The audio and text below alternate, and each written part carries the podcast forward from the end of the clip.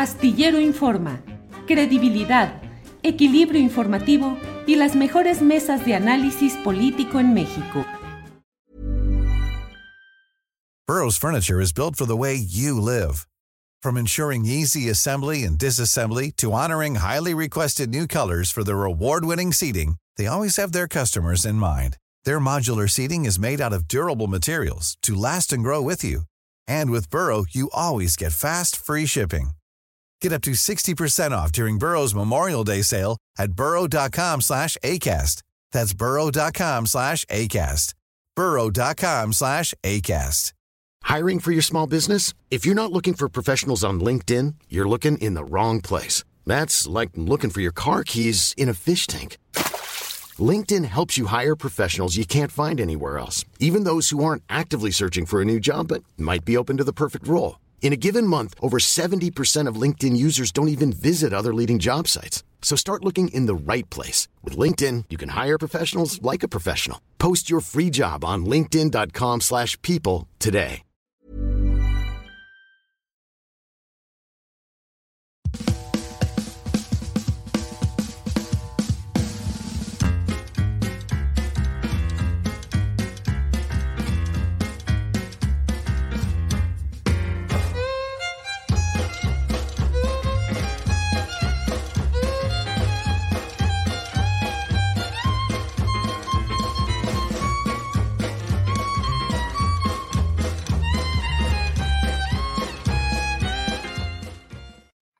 Bien, ya estamos aquí. Muchas gracias por acompañarnos. Es la una de la tarde en punto, la una de la tarde en punto, y ya estamos aquí en Astillero Informa. Muchas gracias por acompañarnos en esta ocasión.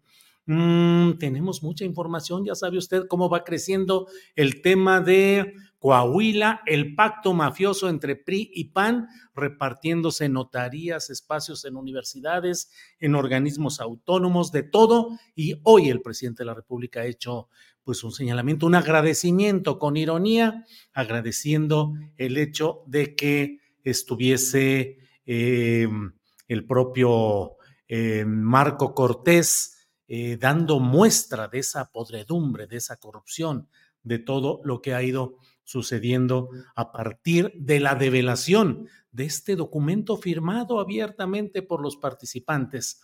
Bueno, priistas y panistas, ya el presidente lo ha agradecido con sarcasmo y luego el propio Marco Cortés ha revirado con enojo, con una postura muy dura que ya habremos de comentar un poco más adelante. Por lo pronto, gracias a todos ustedes, gracias a quienes van llegando desde diferentes partes del país y del extranjero. Gracias por estar aquí también em, en lo que es una derivación del San Juana Gate.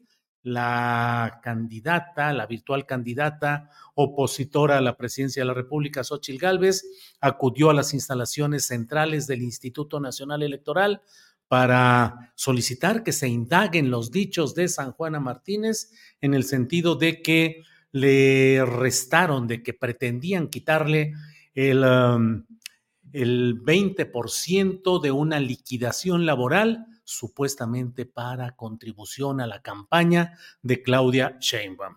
Claro que la oposición también está aprovechando, así como la 4T aprovecha el escándalo de Coahuila y el pacto mafioso, bueno, pues ahora eh, Xochitl y sus acompañantes em, acuden para aprovechar los, eh, lo que ha publicado, lo que ha señalado en dos eh, artículos, en dos textos, la propia San Juana Martínez. Así es que estaremos atentos a lo que por ahí vaya sucediendo en estos dos temas que son interesantes. Ya incluso el senador panista Damián Cepeda ha pedido que el Marco Cortés, que el dirigente nacional del PAN, se disculpe por lo que ha sido ese pacto firmado con Alito Moreno, dirigente del PRI a nivel nacional, y con Manolo Jiménez, el gobernador entrante, el gobernador ya en funciones de Coahuila, priista, y con Rubén Moreira. Pero bueno, pues ¿qué pasa con la oposición? ¿Qué pasa de un lado? ¿Qué pasa de otro? ¿Y qué creen ustedes que tenemos la oportunidad de escuchar la reflexión de Sabina Berman. De Sabina Berman, usted la conoce, escritora, periodista, dramaturga y guionista que está con nosotros y a quien saludo con gusto. Sabina, buenas tardes.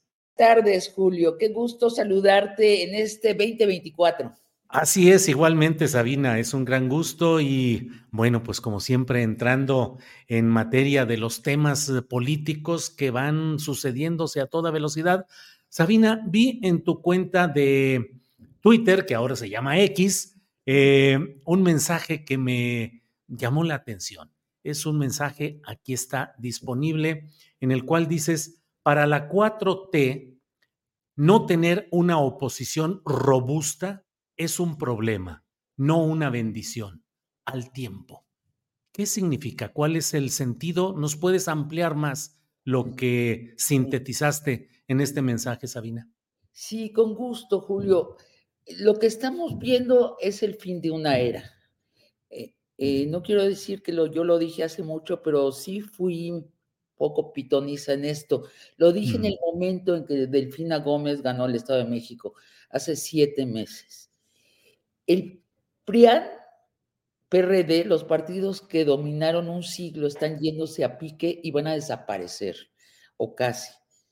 El PRD va a desaparecer, el Partido Verde va a desaparecer, el PRI se va a volver un partido pigmeo, una especie de partido verde que va a vender sus favores, y el PAN se va a volver un partido enano, se va a volver la tercera fuerza del país. Y van a desaparecer, o casi porque, por la fuerza de Morena, no exclusivamente. Van a desaparecer porque no tienen un proyecto, porque están corrompidos por dentro, su casco está agujerado, porque sus capitanes se convirtieron en piratas y están arrebatándose las últimas cosas del buque mientras se hunde. De hecho, Alito ya arrancó el timón y se lo llevó a su camarote y desde ahí subasta candidaturas y ya no hay timón. Esto lo vimos en la Ciudad de México cómo Alito dio un golpe de Estado al propio frente opositor y por sus pistolas decidió quién era el candidato del frente opositor y lo estamos viendo en Coahuila, donde desatiende este, pactos realizados con el PAN. Y Morena, sin presión, sin rival, está arrollando porque tiene un proyecto porque López Obrador tiene suficientes logros para presumir que ha mejorado al país. Y Morena tiene una candidata que le habla a la gente cada día mejor, cada día más cercanamente y como una estadista. No hay que revisar eh, la conversación que tuvo eh, Claudia Sheinbaum hace dos días ante las enfermeras, la manera cálida de hablar de ella, pero técnica, como una estadista y diciéndoles la importancia de las enfermeras. Ustedes son vitales para el sistema de salud y nosotros lo hemos hecho mal con el sistema de salud y tenemos que mejorarlo y ustedes tienen un papel eh, que no ha sido plenamente utilizado y les tenemos que dar ese papel importante y tenemos también que aumentar sus salarios. Bueno, ¿quién no va a votar por una candidata así? Solo la gente que detesta a la izquierda por supersticiones o, o por ideología. Pero yo sostengo que la 4T, sin es la presión de un rival, sin la crítica puntual de un rival, no sabe qué está haciendo en otro rubro, en su elección de candidatos en varias zonas del país. Y el costo de esa distracción será enorme. Sabina, eh, sí, perdón. Dime, no, no, no. Hablas de que el Partido Acción Nacional podría irse al tercer lugar. Es decir, ¿consideras que Movimiento Ciudadano quedaría en segundo lugar? Yo creo que sí. Fíjate, la fuerza de Movimiento Ciudadano es que es naranja, tiene un logo bonito. Sí. Pero después, en orden de importancia, es que es una alternativa a no votar por Morena y que no sea el PRIAN. Y yo creo que mucha gente va a tomar la alternativa. aunque sea un partido indefinido ideológicamente, pero su aire joven, su color naranja y el hecho de que no es el PRIAN ni es Morena, va a convencer a más votantes que el PRIAN.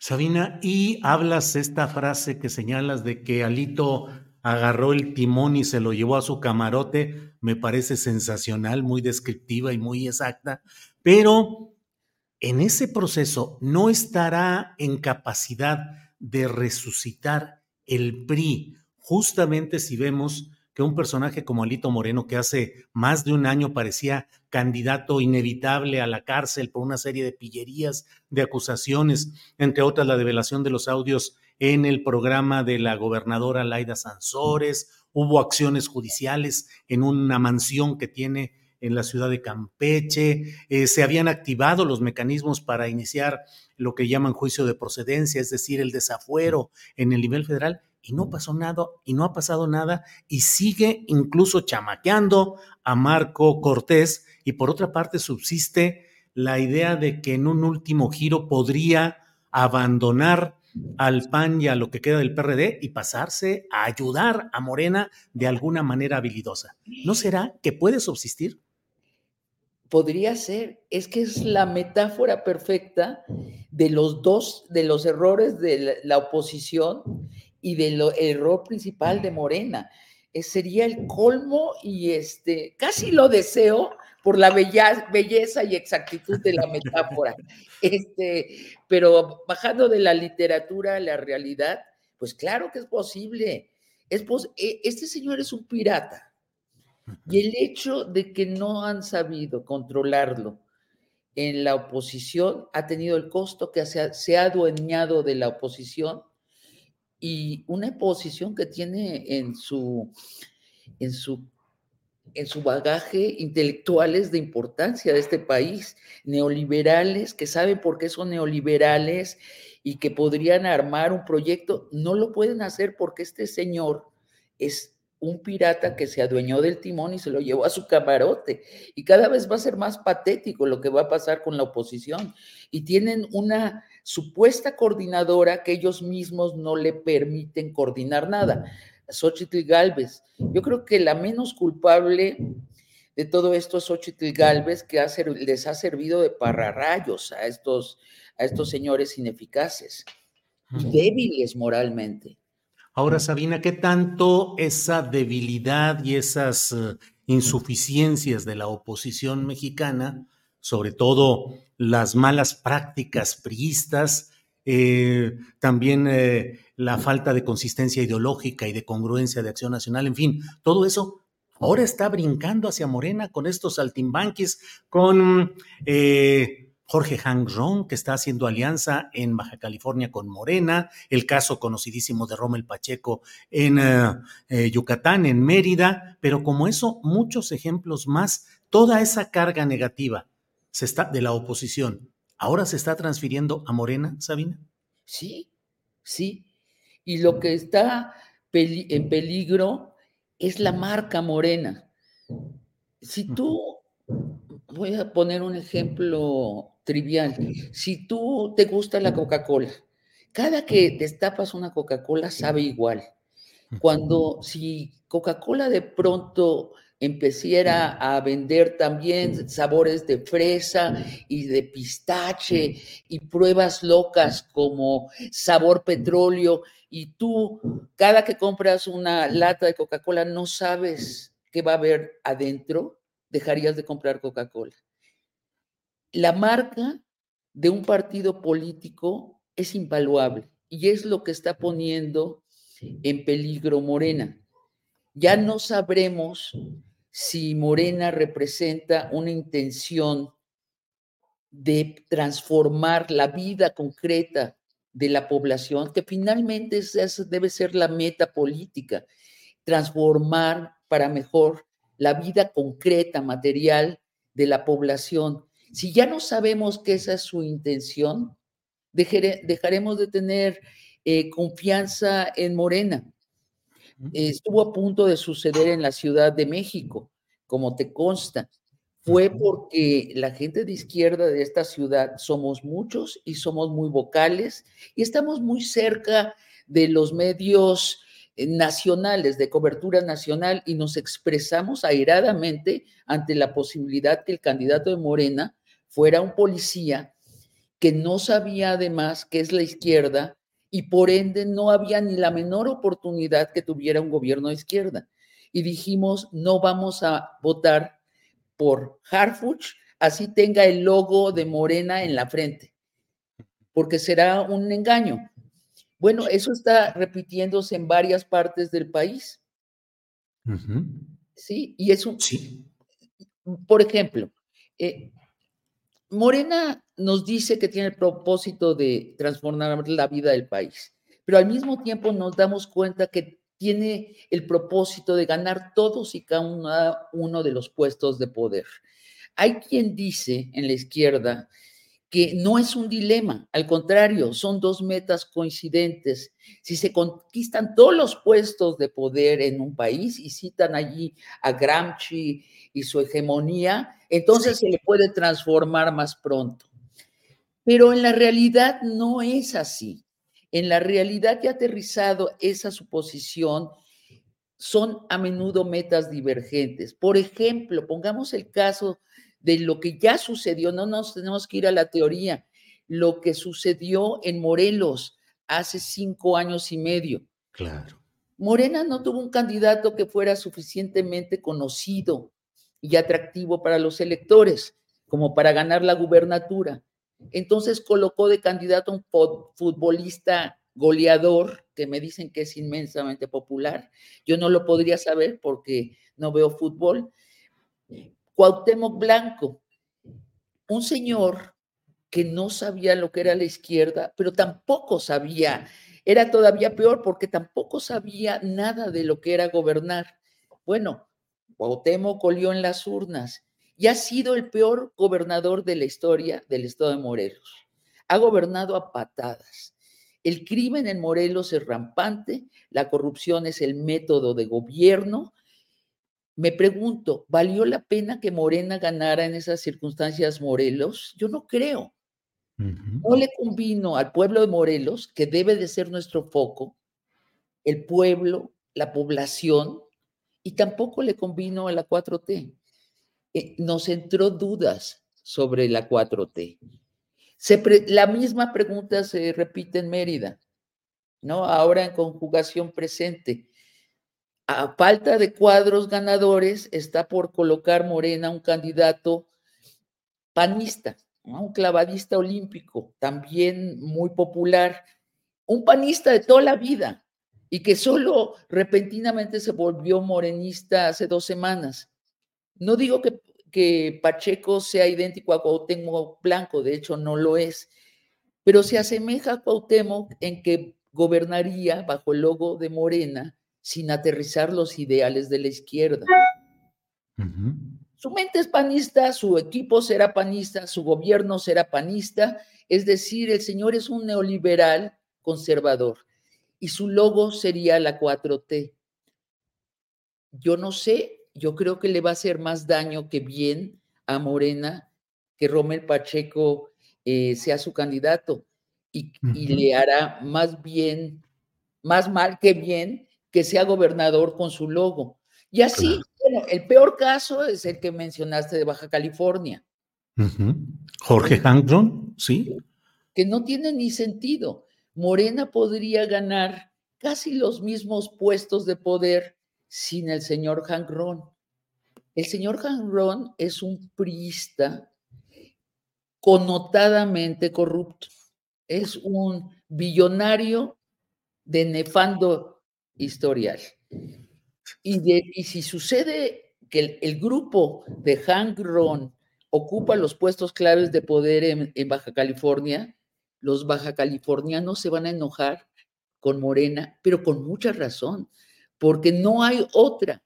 Van a retejer la mafia de antaño y van a gobernar bajo preceptos corruptos. ¿Cuál es el misterio? Es que todos los que estamos fuera de la dirección de Morena vemos las consecuencias. algunos tratan de justificarlos con, con este, ejercicios filosóficos y otros lo decimos tal como lo vemos. Bien, eh, Sabina, vi otro tuit que me llamó a reflexión y análisis en el cual dices que una abejita te dijo que el tema que dividirá a Morena será la corrupción. El tema que dividirá a Morena será la corrupción, me lo dijo una abejita. ¿Qué más te dijo esa abejita, Sabina? Pues yo creo que eso, con eso es suficiente. El, el, presidente López Obrador prometió erradicar, ese era el verbo que usó, la corrupción. Bueno, no se hizo, eh, no se erradicó. Y es Vox Populi que en Morena hay gente que está tomando la oportunidad de estar en puestos de poder para hacer negocios personales. Eh, ¿Cómo compararlo con el gobierno de Peña? Pues no tenemos manera de eh, compararlo porque precisamente la corrupción es una actividad em, eh, secreta, no se reporta, se reporta nada más cuando ocasionalmente se descubre. Lo que sí es seguro es que si Morena va dejando entrar priistas y panistas de la vieja cepa, conocidos por ser corruptos, y además les da puestos de dirección, como dijo Claudia Sheinbaum, si quieren ser parte de la organización y hacer porras en los mítines, no hay que rechazar a nadie, pero si se les van a dar puestos, entonces sí, la corrupción adquiere puestos y esto lo sabemos los que sabemos un poco de historia política. En cuanto la corrupción se vuelve impune en un gobierno, se generaliza como un cáncer. ¿Por qué? Me lo decía la secretaria de Economía Raquel Buenrostro. Le pregunté, ¿cuánto consideras que es la corrupción actualmente? Me dijo, mi cálculo es que es 20% del presupuesto. O sea que por cada cinco pesos que se podría gastar en mejorar la vida de la gente, un peso se lo clava un funcionario. Bueno, esto puede empeorar y fue peor en épocas del peñismo y del calderonismo. Y además de em, del desperdicio de recursos, además de la sensación de injusticia que se crea en la gente común y corriente, con toda razón, está el desvío del proyecto. Porque cuando se toman decisiones en base a negocios personales, se está sacrificando un proyecto de bien colectivo. O, por ejemplo, supongamos que llega eh, el director del Congreso de Morelos y le dice a un señor, quiero que me vendas un equipo de audio porque ya no sirve el del Congreso. Y esta persona le dice, te ofrezco, acá está el mejor, vale un millón de pesos, te ofrezco uno que es muy regular, regular son que vale 500 mil pesos, no se diga más. Me facturas el del millón de pesos y me entregas el de 500 mil. Y yo me quedo con 500 mil. Esto sucede a diario. Y eso traduzcámoslo a temas de gran enjundia, como el tren Maya, a política exterior, a tratos con, eh, tratados con otros países, este, a venta de nuestro subsuelo. Bueno, esto es lo que perdió al PAN. El PAN entró a gobernar a México con muy buenas intenciones y fue la corrupción y no otra cosa que, lo, que los, les torció el proyecto, se los esfumó se convirtieron en unos pillos saqueadores. Es lo que pasó con el PAN. Sí. Sabina, eh, gracias por revisar y por ampliar estos dos uh, tweets tan interesantes que encontré y por los cuales eh, quise pedirte que platicáramos hoy. Pero mm, cierro preguntándote qué tanto todo este panorama y estas circunstancias difíciles que vemos y que comparto yo el análisis que haces, em, qué tanto puede ser resuelto por la voluntad y la eficacia personal de alguien como Claudia Sheinbaum. Es decir, ¿será que la estructura y el aparato son imbatibles más allá de la voluntad personal de alguien como Claudia Sheinbaum? Qué buena pregunta. Ahora, cuando está en su semilla todavía el problema, sí Claudia Sheinbaum le podría dar una corrección, podría matar allí el problema, decir, saben que este, pues Mérida todavía no la podemos ganar a la buena, tratemos de ganarla a la buena mientras vamos ejercitando otros cuadros. Podría decir, el señor Han Ron es un ciudadano, comillas, comillas, comillas, respetable, cierran comillas, comillas, comillas, pero no lo queremos en Morena. Ella tiene ahorita el derecho y el poder de hacerlo y no tiene la presión, de nuevo, no tiene la presión de ganar o no estas elecciones. La verdad es que ya hasta está empezando a ser aburrido esto y, eh, de las campañas. No sé si a ti te pasa. Sí, sí, sí. Yo me digo, otro día más de campaña. ¿Cuántos años llevamos en esto? Sobre todo porque ya está decidida la elección.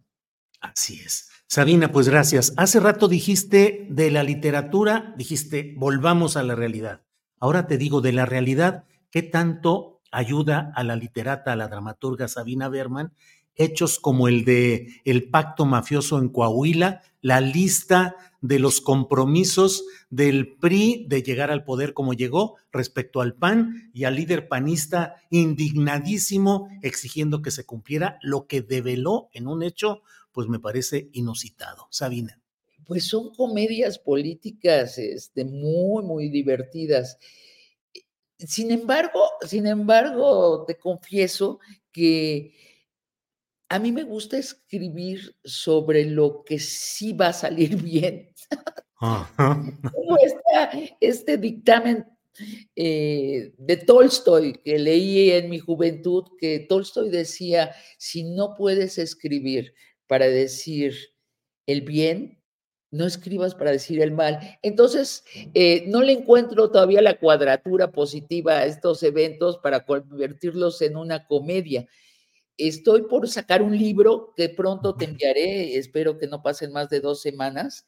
Sí. Eh, tiene un tema político y creo que te va a sorprender. Pero sí, yo me divierto mucho viendo Twitter, de pronto me preocupo y cuando me pongo seria y veo las consecuencias como la plática que recién hemos tenido, pero en general estamos viendo una ópera bufa, ¿no?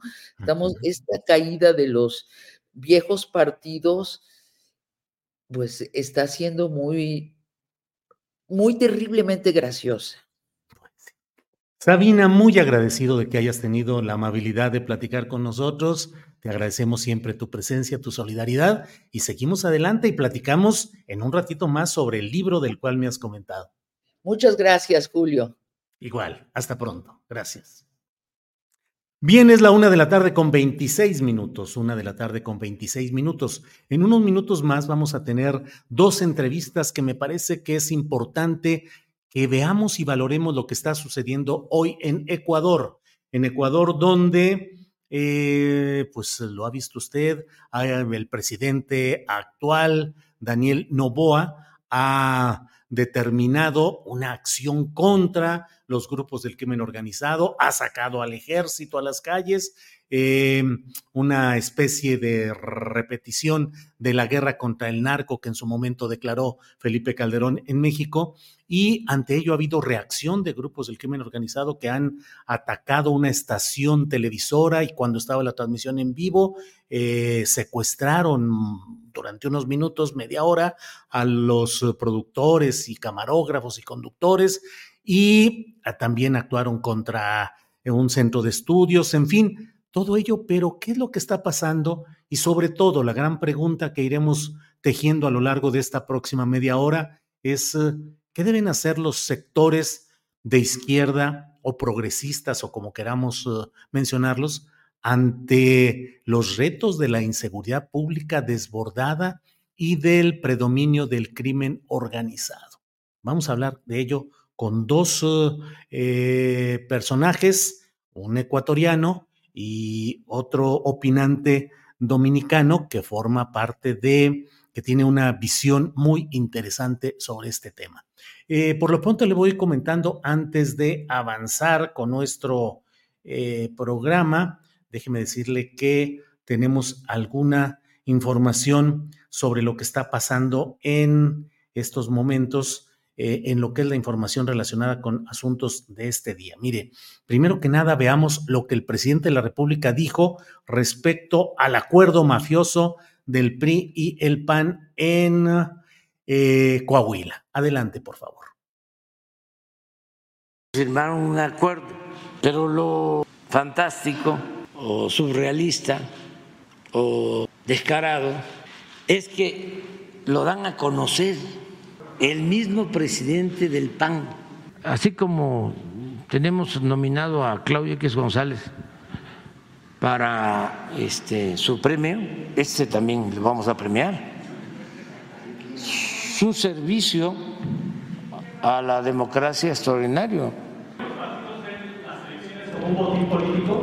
Pues esto es, eh, sí, este, y deja de manifiesto que cuando se reparte mal el botín, hay motín. Bien, pues eso es lo que ha dicho el presidente de la República y ante ello, eh, Marco Cortés le ha respondido al presidente López Obrador. Le dice, señor presidente, el único mafioso aquí es usted. La política debe ser transparente a la luz del día y a la vista de todos. En toda democracia en el mundo lo más normal es que se realicen acuerdos políticos y lo deseable es que se cumplan, dando viabilidad a la pluralidad y buenos gobiernos de coalición.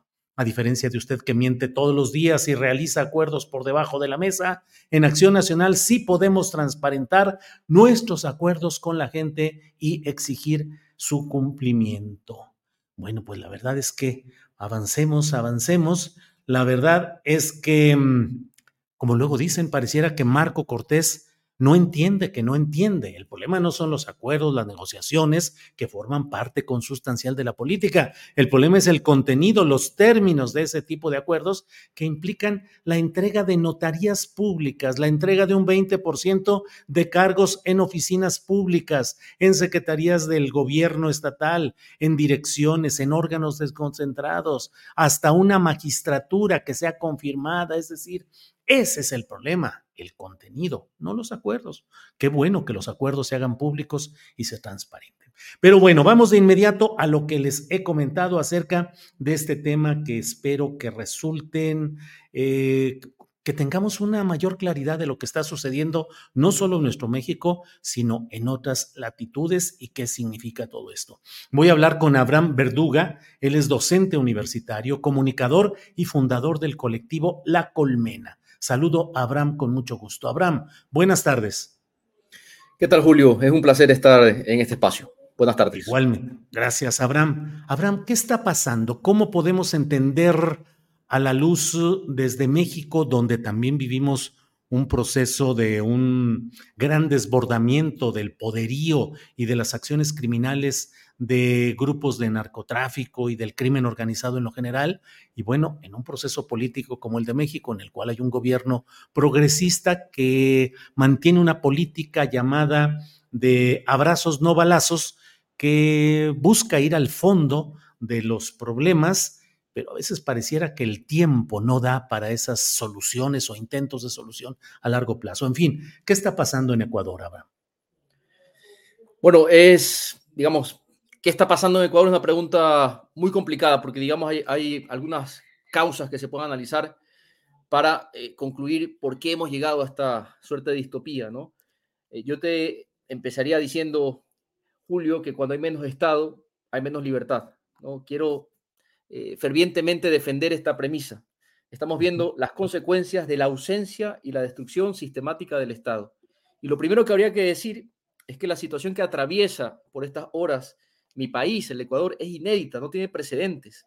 Es algo nunca antes visto. De hecho, las imágenes que observamos este martes eh, de criminales ingresando a un plató de televisión para perpetrar un robo a mano armada, todo en vivo y en directo, yo francamente no las he visto en ningún país de América Latina, en ninguno. Eh, yo no sé si tú has visto esto antes en algún país de América Latina. No. Ni siquiera los países como, como, como el tuyo, que ha sido asediado por el crimen organizado, ¿no? Eh, o Colombia, países que han, bueno, han sufrido este lastre. Eh, yo no he visto esto, una situación así de dramática, así de espectacular en ningún país de América Latina. Insisto, asistimos primero a un escenario inédito, desconocido. Ahora bien, este escenario, Julio, dibuja, por supuesto, un problema muy grave que no es de ahora. Esta descomposición se viene gestando desde hace poco menos de una década y solo hace falta observar los principales indicadores de los últimos 10 años para constatarlo. Esto no es un arcano, los datos están ahí, los datos fríos.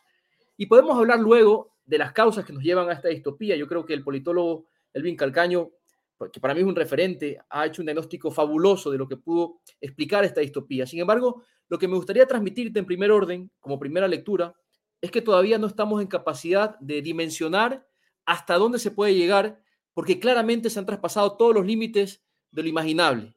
Dicho eso, y para cerrar esta primera idea, yo creo firmemente que lo de Ecuador debe ser estudiado como un caso paradigmático de lo que implica el desarme sostenido de un Estado social de derechos que funcionaba.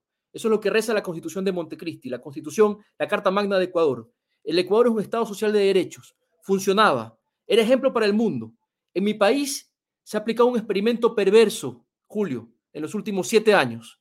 Y entiendo bien que ahora mismo pueda resultar impopular darle a esta coyuntura una, explicación política, porque nos dicen que, claro, es necesario actuar de una vez, nos dicen algunos expertos, hay que suspender la discusión política en nombre de la, de la digamos, de la acción eh, de la inmediatez ética, ¿no? Pero es que precisamente ese discurso que pondera lo coyuntural, lo epidérmico y que insiste en evadir lo estructural, las causas de fondo, es lo que nos ha conducido a esta situación tan dramática.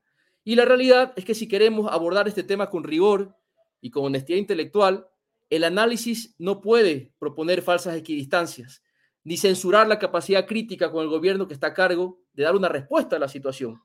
Claramente el gobierno no es el causante de esto, pero no nos sirve la condescendencia, ni, siquiera en este contexto. Te lo digo porque el llamado ahora en mi país es a la unidad, a deponer eh, diferencias políticas e ideológicas. Pero yo creo que hay que tener mucho cuidado, digamos, con las licencias, con los cheques en blanco que le podamos dar al gobierno, que tiene muchísimas facultades en el marco de un Estado, ya no de excepción, sino eh, un Estado donde prácticamente se ha declarado en el Ecuador una guerra civil que faculta a las Fuerzas Armadas a intervenir sin mayores, digamos, sin mayores eh, mordazas. Abraham, incluso no sé cuál sea tu opinión respecto a la postura del expresidente Rafael Correa, quien en un video ha dicho que este es el momento de la unidad nacional y que después de que triunfe el Estado será el momento de reanudar la discusión política sobre los temas de fondo. ¿Qué opinas de esa postura, Abraham?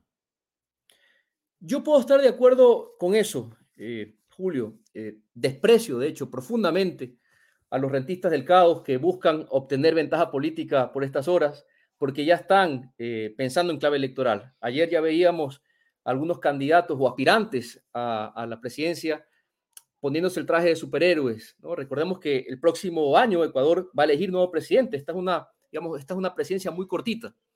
Pero sí creo que es un error, insisto, eh, no ofrecerle a este escenario una explicación política e ideológica.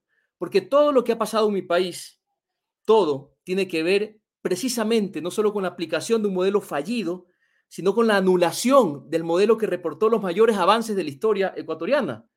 ¿Cómo se hizo esto? Bueno, hay muchas formas de explicarlo, pero decididamente te podría decir, Julio, que hubo aplicaciones de soft power, como el Loafer, por ejemplo, que explican en parte la situación del país. El Ecuador sería algo así como la versión Black Mirror en la que se convertirá la Argentina de Milei, por ejemplo, si la prensa, que es un actor político gravitante en el país, sigue impulsando el libertarianismo, ¿no? que es el rostro más salvaje del neoliberalismo. Y si se sigue permitiendo ese juego sucio contra los proyectos que encarnan ideas de emancipación popular. Esto último lo digo también a manera de respuesta a esa provocación, a la insolencia de la canciller de Argentina, que el día de ayer, a través de un tuit, condenaba supuestamente eh, la situación de Ecuador, ¿no? Y habló de que ella se solidarizaba por ese intento de golpe de agrupaciones socialistas narcoterroristas en el Ecuador, ¿no? O sea, una miserable absoluta. Insisto, todo esto es política, es política y no podemos ponernos de perfil frente a las explicaciones políticas. Abraham, y en este contexto, ¿cuál ha sido el papel, cuál ha sido la responsabilidad de procesos políticos en los cuales han llegado al poder gobiernos progresistas. Pienso específicamente en Rafael Correa y lo pienso también pensando en México, donde hoy vivimos un proceso en el cual la izquierda electoral tiene una fuerza que hace pensar en que habrá una continuidad electoral, pero siempre hay gérmenes y hay circunstancias que pueden llevar a desenlaces no deseados. Te pregunto, de la experiencia electoral de la izquierda en, Ecuador o del progresismo, ¿qué recuperar? ¿Qué se hizo mal? ¿Qué se hizo bien? ¿Cuánta responsabilidad hay en lo que hoy se está viviendo? Yo creo que es interesante eh, esta pregunta porque sin duda uno de los grandes déficits del progresismo ecuatoriano, y creo que es un rasgo generalizado dentro del progresismo latinoamericano, fue eh, no trabajar de, manera más decidida en la cuestión cultural, en la construcción de hegemonía en términos gramscianos. ¿no? Mm. Eh, digamos que el Estado ecuatoriano, los 10 años de Revolución Ciudadana, la década ganada, 2007 hasta 2017, hizo muchos esfuerzos para, digamos, ascender en la escala social a mucha gente históricamente excluida. Pero no se trabajó en ese capitalismo aspiracional que está muy fuertemente arraigado en, en la cultura ecuatoriana. ¿no? Los datos son elocuentes. Si fuera por datos, eh, digamos, la derecha nunca tuvo por qué eh, seguir, digamos, granjeándose triunfos electorales, ¿no? A menudo se repite en mi país un mantra que yo lo desprecio y es esto de que los datos matan los relatos. No es así, ¿no? Los relatos son importantes, hay que, digamos, dotarle a los datos una estructura de sentido para convencer, porque los datos per se no mueven voluntades. Hay datos importantísimos que podemos reivindicar. En 2011, por ejemplo, solo para lanzarte unos tres o cuatro datos paradigmáticos. Durante el gobierno de la Revolución Ciudadana, cuando gobernaba Rafael Correa, se impuso la prohibición del libre porte de armas y la tasa de homicidios bajó de forma considerable. Pasó de 7 a de 17 a 5 en relación a la población, de 17 a 5. Más datos, en 2006, julio, antes de Correa, la tasa de homicidios por cada 100.000 habitantes en el Ecuador era de 17,8. Y al término del gobierno de la Revolución Ciudadana, esa tasa se redujo a 5.8 uno de los indicadores más bajos de toda la región, solo nos superaba Chile. Y siete años después, ¿qué tenemos? Una institucionalidad destrozada, ¿no? un ministerio coordinador de la seguridad disuelto, un ministerio de justicia desaparecido porque el Estado obeso, y con un abandono absoluto de las unidades de policías comunitarias, todo esto, digamos, explica la situación dramática que atraviesa el país. Los casos de delitos han venido, por supuesto, aumentando de manera progresiva e imparable. Y hoy tenemos un promedio en 2023, fue la última, el último estudio que se hizo, con una tasa de 46 homicidios cada 100.000 habitantes.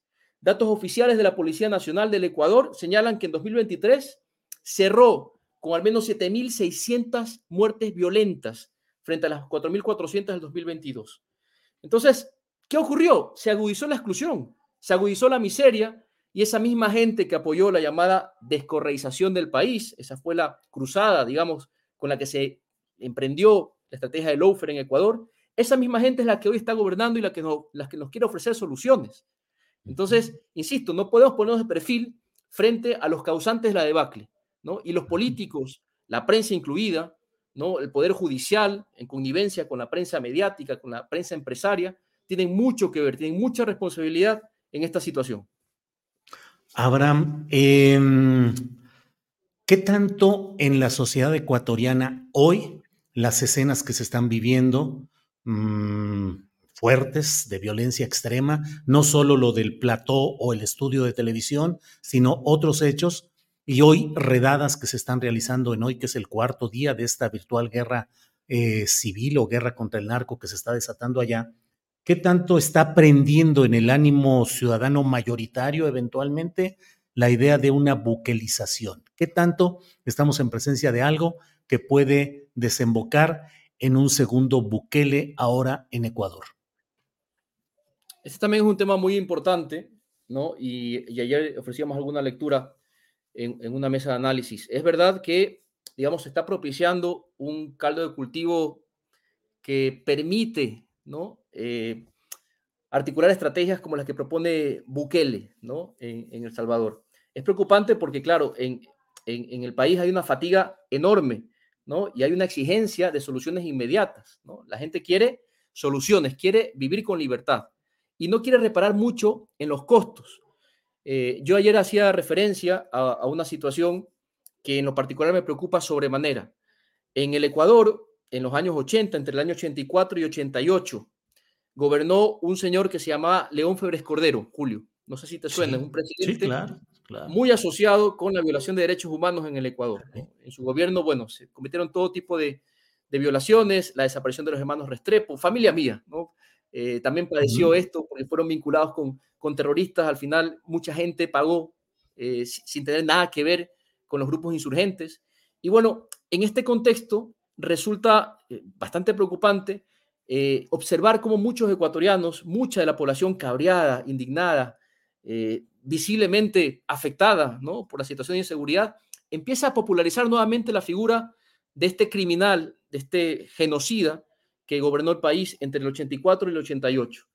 Claro, digamos que la versión moderna, cool, eh, de Febres Cordero en, en, en, el siglo XXI es Nayib Bukele. Me parece muy grave, me parece muy delicado que eh, empecemos a importar este tipo de modelos. Yo lo veo al presidente Novoa inclusive vistiéndose igual a Bukele.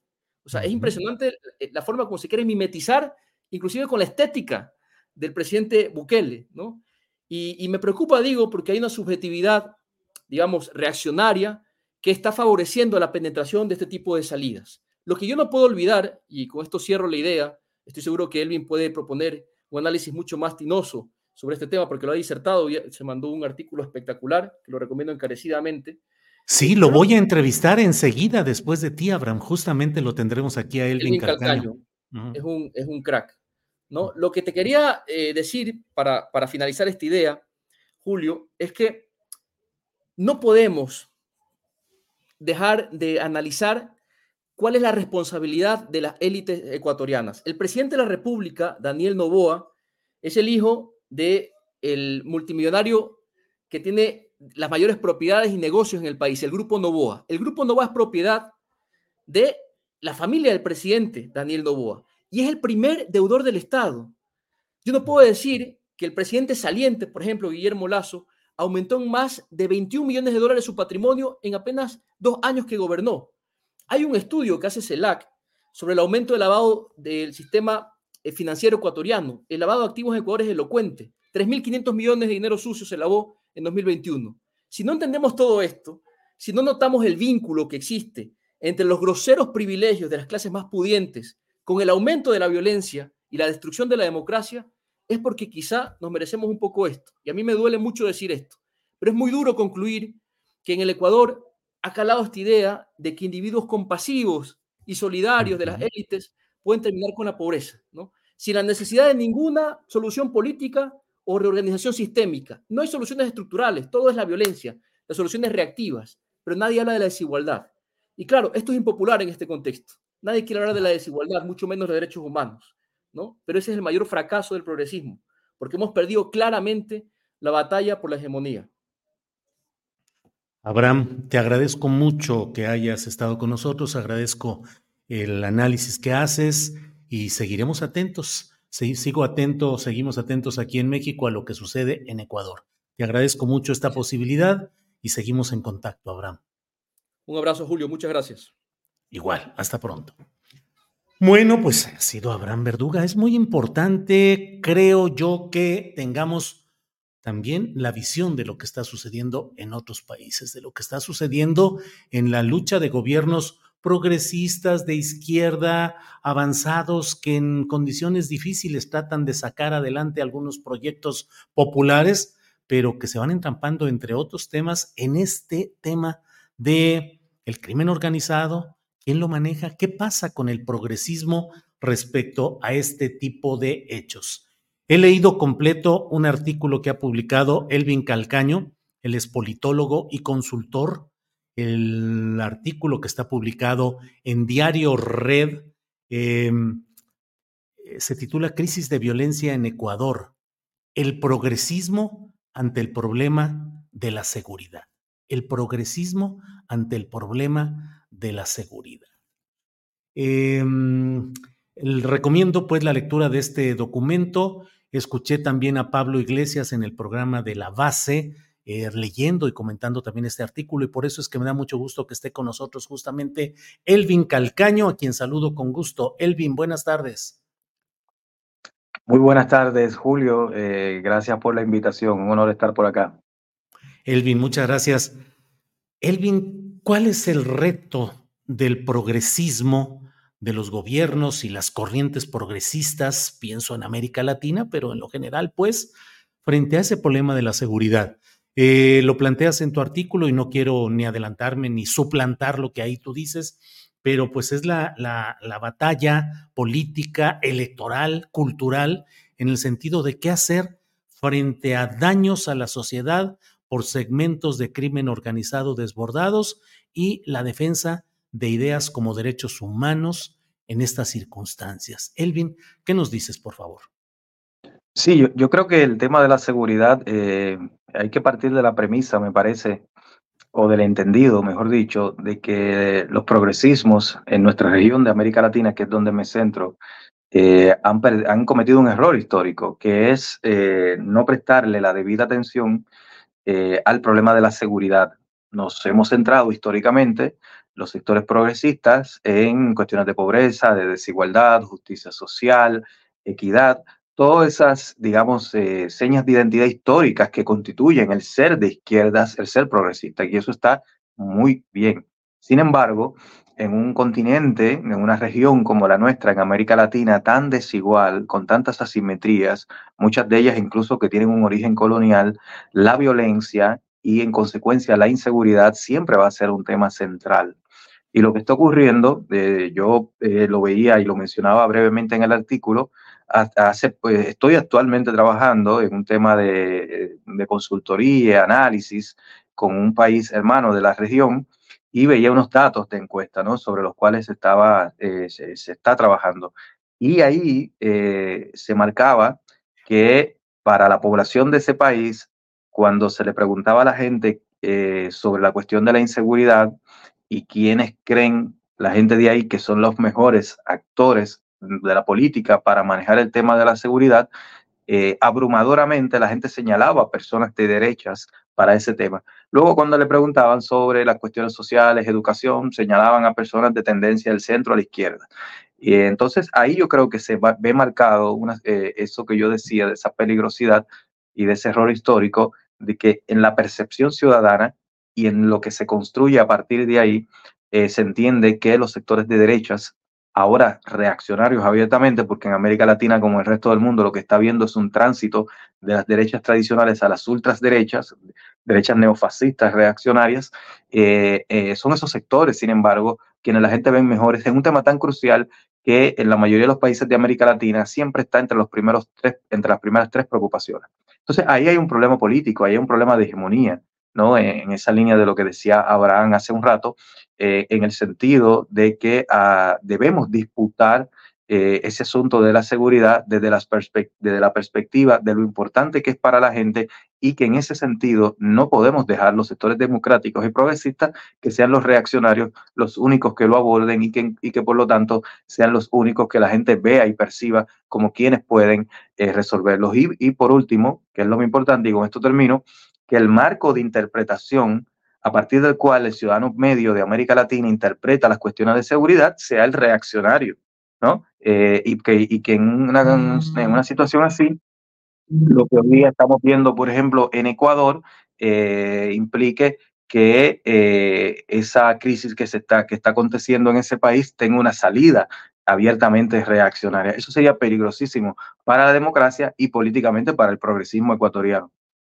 Elvin, en el artículo que estamos mencionando señalas, si los sectores progresistas ecuatorianos se equivocan en las respuestas que ofrezcan, le entregarán como mínimo el 80% del país al fascismo.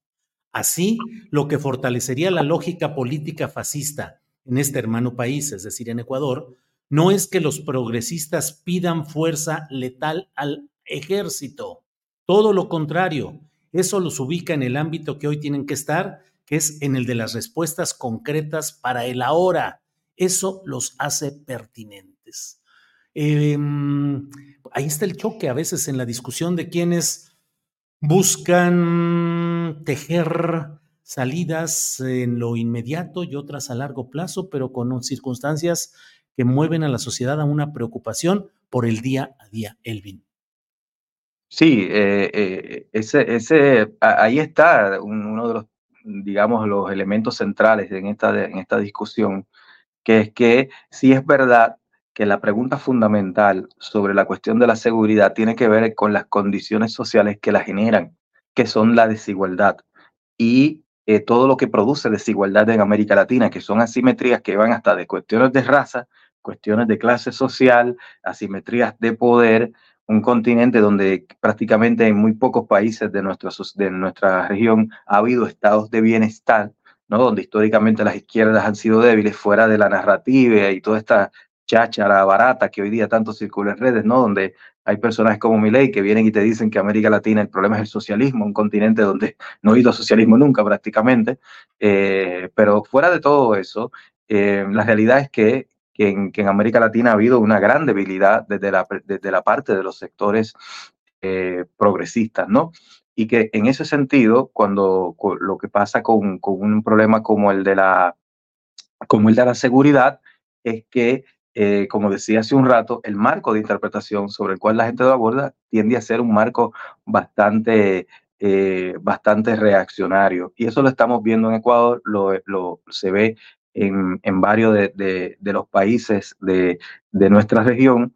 Y cuando, como decía al principio, si bien la seguridad tiene unas causas de fondo, la situación es que para el ciudadano medio que está en la calle hoy día, que tiene que salir a vender, a resolver sus problemas, en una región latinoamericana donde casi el 50% de la gente vive de la economía informal, ese ciudadano tiene que lidiar con personas que le quitan el, el teléfono, que, que lo, lo, pueden hasta matar por quitarle algún dinero, entonces, frente a ese ciudadano, las izquierdas y los progresismos tienen que tener una respuesta inmediata, que no puede ser únicamente la respuesta de vamos a discutir sobre las causas de la desigualdad y por lo tanto la causa de la violencia y de la inseguridad. No puede ser solo la discusión eh, eh, centrada en los derechos humanos, en las garantías y todo eso. Eso está bien, pero eh, lo que le va a resolver el problema inmediato en ese ciudadano que no tiene el nivel de conciencia que uno quisiera para poder interpretar y registrar y entender en otros registros estos problemas, necesita algo para lo inmediato. Y para eso inmediato yo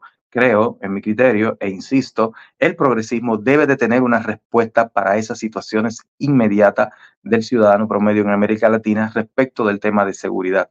Y que es un ciudadano promedio mayormente eh, de los sectores populares de nuestra región. Los ricos latinoamericanos se blindan en sus, sus urbanizaciones y barrios privados eh, o cuando las cosas se ponen muy difíciles en nuestros países, se van a sus viviendas en otros, en otros países, en Miami, Estados Unidos, Europa, y después vuelven. Pero el que el pobre, la clase media baja no tiene esa alternativa y tiene que lidiar en el día a día con eso. Y ahí creo hay un foco de, eh, de un, elemento de hegemonía frente a los sectores populares que si la izquierda y, los progresismos en situaciones como la que está viviendo en Ecuador no lo atienden y no le dan respuestas adecuadas a la gente, van a tener luego problemas en el orden político. Elvin, te agradezco mucho la posibilidad de platicar sobre este artículo y sobre la visión y las posturas en general que has mantenido respecto a este tema, pero no resisto preguntarte también sobre un tuit que leí tuyo en el que dices, mi ley encarna algo que en el contexto del actual capitalismo en su forma neoliberal se viene configurando desde los años 80, que es el paso del marco de democracia mínima de signo liberal al de la postdemocracia fundamentada en el totalitarismo del mercado. Y aunque pareciera que Argentina está en una frecuencia y hoy Ecuador en otra, no dejan de tener conexión en todo esto. ¿Puedes abundar un poco más en esta idea, Elvin, por favor? Sí, eh, lo, que ellos señalaba eh, eh, es que ley en este personaje terrible, me parece, por lo que representa desde el punto de vista ideológico, ético e incluso humano, eh, ley es, es, el representante principal hoy día, incluso en el mundo, creo que ni Trump siquiera llega tanto, de el paso abiertamente a una situación de postdemocracia, donde estos sectores de ultraderecha plantean eliminar la democracia en nombre de la libertad, una libertad entendida dentro de un registro liberal, que ni siquiera es algo nuevo, eso es la idea del liberalismo económico del siglo XIX, donde se entiende la libertad como ausencia de intervención del Estado y se entiende la libertad solamente en su sentido económico. Eres libre en la medida de que puedas competir en el terreno económico porque eh, desde esta mirada, allí en el terreno económico, en la medida de que tiene sus propias lógicas, todos recordarán ¿no? el mito de la mano invisible y todo eso, bueno, pues se entiende que el mercado, en la medida de que esté exento de política, ahí el ser humano puede ser libremente. Y la política es lo que lo limita. Eh, y cuando entendemos por política estamos hablando del Estado. Menos Estado, más libertad. Entonces, estos personajes como Milei están, eh, eh, Milei está abiertamente planteando a través de todas esas medidas autoritarias que él está proponiendo de saltarse al Congreso, eliminar leyes de un plumazo, leyes que la propia Constitución argentina establece deben de eh, reformarse dentro de un, el marco de un debate parlamentario. Milei está proponiendo de eliminarlas solo a través de la voluntad del Ejecutivo.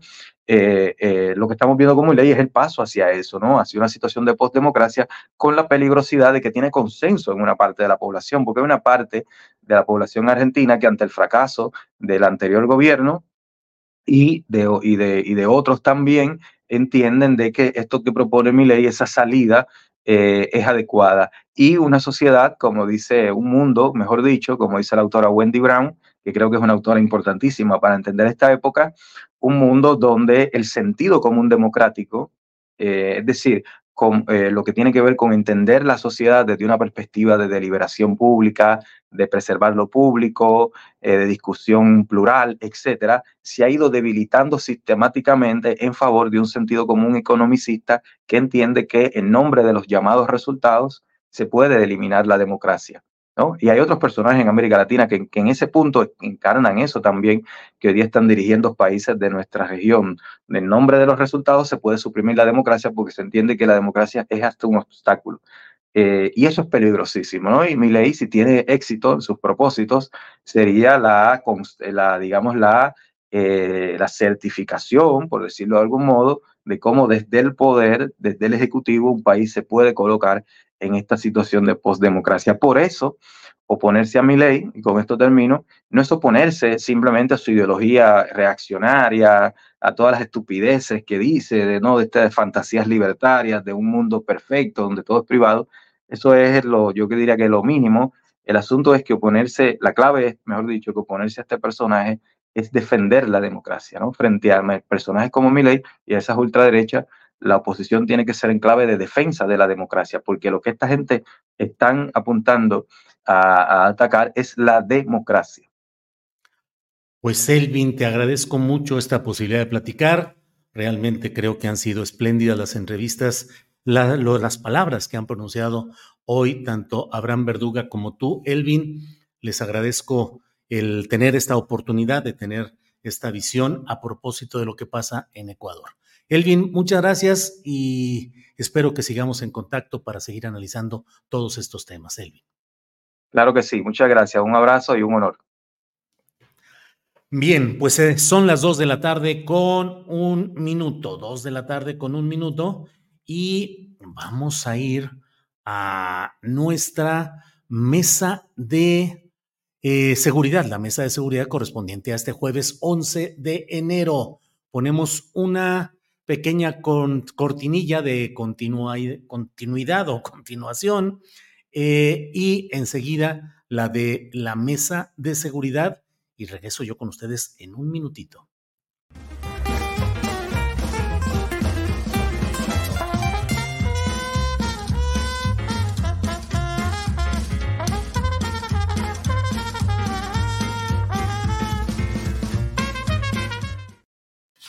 Ya estamos aquí puestos. Víctor Ronquillo, buenas tardes.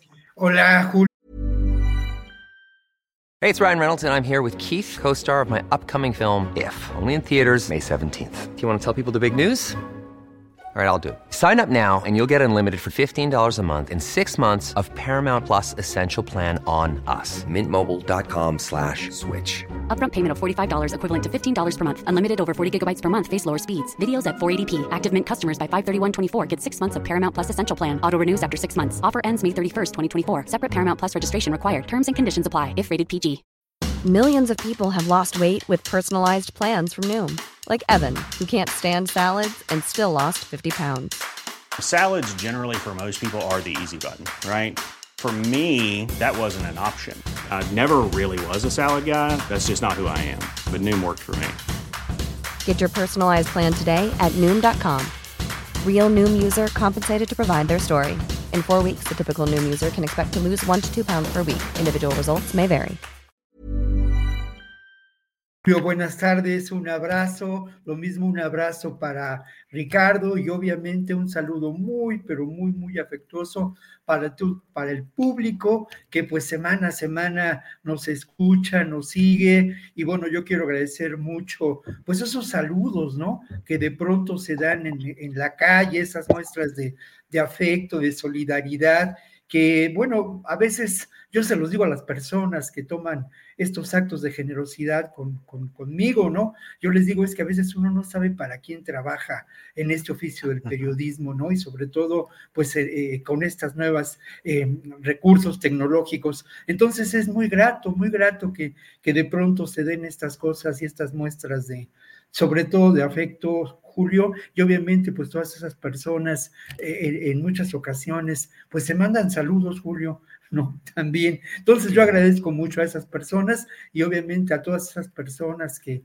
que, en las semanas recientes, incluso en el gimnasio, en el vapor, en la playa, en los días de descanso, y de pronto, pues en el atavío que uno usa de los lentes y todo, pues te saludan, pues yo, yo, yo les agradezco mucho que se tomen esa, esa molestia y de alguna manera, pues eh, es muy grato porque le hace ver a uno, a uno como periodista, para quien trabaja, ¿no? Muy bien, Víctor, gracias. Ricardo Ravelo, buenas tardes. Hola Julio, buenas tardes, un placer eh, empezar eh, el año con esta mesa de seguridad, con los temas que vamos a tocar. Eh, también aprovecho para felicitar a, a Víctor, a Guadalupe por este nuevo año, obviamente a ti, a tus familiares y a la audiencia que nos sigue y que nos va, que nos soporta este, una hora cada jueves. Ricardo, gracias. Antes de que entremos en materia, ¿cómo va el amo de Jalisco? Que ahora que están tantos jaloneos en el MC y con Enrique Alfaro tomando distancia de Dante Delgado y todo, no dejo de recordar todo lo que escribiste en este libro. ¿Cómo va la venta y la difusión del libro, Ricardo? Eh, va bien, este, de hecho, eh, me informaron hace unos días en Editorial Inefable que, en, estas, en estas fechas ya próximas lo van a colocar en, las demás librerías en Gandhi, ya está en el Fondo Cultura, este, ya está en Amazon, ahora sí, este, y, bueno, va a la distribución. En Jalisco, pues con ciertos problemillas, pero pues la gente pues, ha tenido la valentía de pues conseguirlo en distintas formas, este, lo han enviado por, por este, WhatsApp, correos, bueno, el tema es que se lea, pues, se lea el libro, y, yo aprovecho también pues para felicitar a muchos lectores que pues ante, han, me han este, expresado su, su solidaridad por todo lo que ha pasado. Y en estas próximas fechas vamos a retomar presentaciones en la Ciudad de México. Nada más, este, a nivel de los estados, pues sí hay invitaciones, pero pues no, no están dadas las condiciones para ir a, ir a eventos presenciales. Este, de tal manera que, bueno, solamente la Ciudad de México y pues con los riesgos que esto implica, pero bueno, finalmente no hay de otra más que enfrentarlo. Híjole, Ricardo, bueno, pues estamos atentos y damos la bienvenida a Guadalupe Correa Cabrera. Guadalupe, ¿cómo estás? Hola, Julio, pues muy contenta. Aquí tuve unos pequeños percances en mi computadora, pero creo que ya luego ahorita me voy a, me voy a cambiar a la computadora. Estaba en el teléfono. Les deseo un gran año. Este será un año muy complicado. El día de ayer estaba platicando con Ricardo. Eh, este será el año de la seguridad. Eh, es un año electoral. En un año electoral donde Estados Unidos va a hablar sobre temas de seguridad, no de la mejor manera que nosotros quisiéramos, con otro tipo de perspectiva, de eso vamos a hablar mucho, quizás empecemos a hablar de eso el día de hoy, y también en México, ¿no? El jaloneo y el debate con el tema de seguridad, esta va a ser una de las mesas probablemente más escuchadas en los próximos meses. Eso es lo que yo pienso. ¿Por qué? Porque pues el tema de la seguridad va a ser central en la discusión política y electoral en el país. Y un placer estar con ustedes de nuevo. Igual, Guadalupe, antes de entrar en materia, Eh, vi que viajaste a Venezuela, que estuviste por allá algunos días. ¿Cómo te fue por allá, Guadalupe?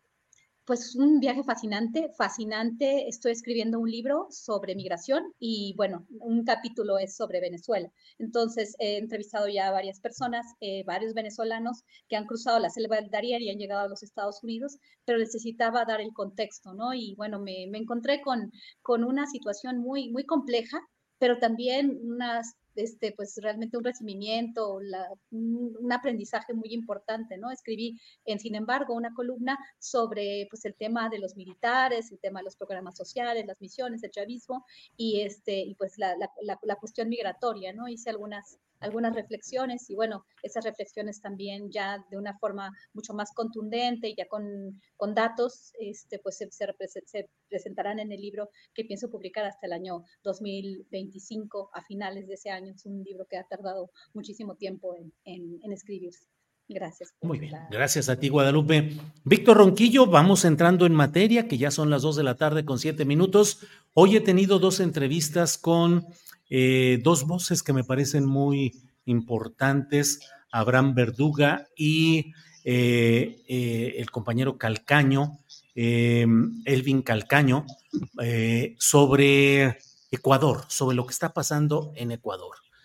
creo que podemos entrar en un ratito más a ese tema de lo que está pasando y las, los retos que implica para el pensamiento progresista el tener que enfrentar en lo inmediato los hechos de inseguridad pública y de desbordamiento del poderío del crimen organizado.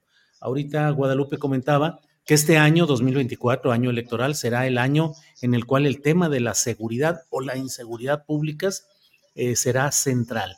¿Qué opinas, Víctor? ¿Qué tanto ese tema va a influir en las decisiones de los votantes y en qué sentido crees que va a ser la decisión del votante? de continuidad del modelo que hasta ahora se ha mantenido, de cambios, de cambios radicales. ¿Qué opinas, Víctor Ronquillo? Bueno, creo que las últimas semanas, en las dos primeras semanas del año, eh, hemos visto muy claramente una campaña en algunos medios utilizando el tema de la violencia de manera recurrente para generar un clima de inestabilidad. No podemos negar la violencia que se da en diferentes lugares en nuestro país. No podemos negar tampoco que la realidad eh, es avasallante, ¿no? En distintas regiones y que la presencia de grupos fácticos de poder vinculados al crimen organizado y a la corrupción política eh, dominan extensas regiones de nuestro país, pero no dominan al, al país por entero, ¿no? Creo que la violencia política acecha, es cierto, pero está siendo utilizada como un argumento mediático para generar una mayor tensión, una mayor irritación social y para tratar de encontrar una alternativa para fortalecer la candidatura de Xochitl Gálvez, que por lo demás eh, se muestra absolutamente eh, ineficaz. Eh, es muy curioso la manera en que cierran algunos de los promocionales televisivos de Xochitl Galvez, precisamente hablando de la seguridad y, y manejando el puño cerrado, ¿no? Un discurso que nos recuerda lo que ocurrió con, con, Felipe, con Felipe Calderón, y no es gratuito, ¿no? Muchos de los asesores, Max Cortázar, pues fueron partícipes de esta, de esta idea y de esta estrategia. Yo voy a algunos datos, Julio, si me permites. Integralia, el, en el periodo pasado, esta organización que por otro lado, pues eh, eh, ha dejado de tener una presencia, en ese momento, pues tuvo una presencia mediática, ¿no? Pero ellos registraron 131 eh, incidentes de violencia política en el periodo electoral pasado, desde septiembre de 2021 al 29 de junio de 2022. Eh, lamentablemente, en estos eh, hechos murieron 106 personas, según esta información, y eh, más del 56% tuvieron vínculos con partidos o tenían vínculos con partidos políticos. A mí me parece, hay un dato que es muy interesante en este mismo documento que revisé esta mañana. no existe dato de que eh, estos eh, homicidios se hayan dado en los estados en que se llevaron a cabo elecciones por gobernador, de acuerdo a esta información de Integralia. Lo, lo, que va, lo que ocurre en términos de la violencia política es que está indudablemente al acecho, ¿no? Creo yo que en los estados en que se llevarán a cabo elecciones de gobernador, eh, es donde podemos pensar que esto tendrá unas eh, posibles consecuencias, ¿no? Posibles consecuencias generadas, insisto mucho, por estos poderes fácticos en donde se vinculan eh, grupos conservadores, grupos eh, que pertenecen al crimen organizado, que defienden sus intereses y la economía del delito y que son parte de la de la extendida corrupción en el sistema político mexicano. Y anoto los estados en donde podemos tener eh, esta acechanza de la violencia política, ¿no? Pues Chiapas, Jalisco, Morelos, Tabasco, Veracruz y Puebla, que son estados en donde se, eh, eh, se llevarán a cabo elecciones por la gobernatura, ¿no? Cada uno de ellos es muy largo, sería muy largo, pero cada uno de, ellos tiene unas características eh, singulares que valdría la pena analizar. Pero por otro lado, pues eh, en donde podemos esperar violencia política larvada, lamentable, con muchas causas, pues es en Guerrero, ¿no? Seguramente, con otros elementos en Michoacán, en el Estado de México, en Tamaulipas, en Sonora y en Baja California. Pero hay un dato muy importante, Julio. Y mira, 98 millones de mexicanos votaremos el próximo 2 de junio. Y yo me pregunto si estos 98 millones de personas son rehenes de la violencia política o pueden serlo. A pesar de todos los pesares, hay que recordar la elección que se llevó a cabo en Tamaulipas una elección que fue significativa por el número de votantes y que puso eh, en donde debe estar, por lo menos en, eh, fuera del gobierno, al poder, al imperio criminal de Francisco Javier García Cabeza de Vaca. Bien, Víctor. Gracias. Ricardo Ravelo, 2024, eh, año de año electoral y año de mayor discusión acerca de la seguridad o la inseguridad públicas ¿Cómo crees que se va a dar esa discusión? ¿Qué tanto va a influir en los resultados electorales? ¿Continuidad del, sistema o en las políticas actuales en la materia o cambios radicales? Ricardo. Pues mira, Julio, en realidad eh, ni la derecha ni, ni la izquierda, o eso que llaman izquierda, tienen un proyecto definido y claro de lo que, va, de lo que van a hacer en materia de seguridad. Xochitl Galvez, a mí me parece que pues, no carece de todo. Eh, y por otro lado, Claudia Sheinbaum este, pues, va a continuar con, con la política fallida de López Obrador, porque si se van a llevar a cabo, como está ocurriendo, las campañas eh, a nivel federal y a nivel de los estados, pues estas tendrán que, tendrán que desarrollarse en medio de balazos, muertes y desapariciones debido al fracaso de la política, si es que podemos llamarle política, del gobierno de López Obrador, que pues como ya sabemos y aquí lo hemos analizado, ha resultado un rotundo fracaso. Este, y eh, obviamente él mismo dijo en meses anteriores que si no se pacificaba el país y no se resolvía el tema de la inseguridad, pues su proyecto de país, la cuarta transformación, pues sería un fracaso. Y yo creo que a 10 meses de distancia de que, de que concluya el gobierno de él, pues no vemos por dónde se pueda corregir la situación de inseguridad. Y obviamente, bueno, pues se está capitalizando, la, la derecha está capitalizando o tratando de capitalizar eh, las políticas fallidas de, López Obrador, eh, para pues ganar adeptos y creo que pues este será un año muy violento. Ya las cifras son escandalosas, 170 mil o más de muertos y obviamente un nivel de impunidad que ya es casi del 100% o más. Entonces, pues, ¿qué hemos vivido en estos cinco años? impunidad, violencia, eh, corrupción y el grave problema de la vinculación de funcionarios públicos con el crimen organizado, una causa gravísima que ha derivado en violencia y que el presidente no combate. De tal manera que, bueno, esta estrategia de no usar la fuerza, sino este, llevar la, la política con abrazos y no balazos, pues no está dando resultados, ni va a dar resultados. Este, es, uno de los, de los gravísimos, de las gravísimas eh, situaciones críticas y una herencia maldita que va a heredar Claudia Sheinbaum si gana o Xochitl Galvez. El tema es que, bueno, eh, hay que decir, porque no podemos culpar al régimen actual de la violencia. López Obrador no trajo la violencia al país. La violencia ya existe desde hace más de 30 años, muy grave pero sexenios van, sexenios vienen y no se resuelve. Las complicidades continúan y tampoco se desactivan estos vínculos criminales con el poder. De tal manera que pues eh, seguiremos así enfrentando, enfrentando una situación cada vez más grave, eh, pero sin estrategia, sin una política clara. Y los próximos funcionarios, el próximo presidente, quien vaya a ser, pues tampoco tienen una política porque no hablan de eso. Es decir, todo el mundo cierra los ojos ante una realidad tan perturbadora como la que vivimos.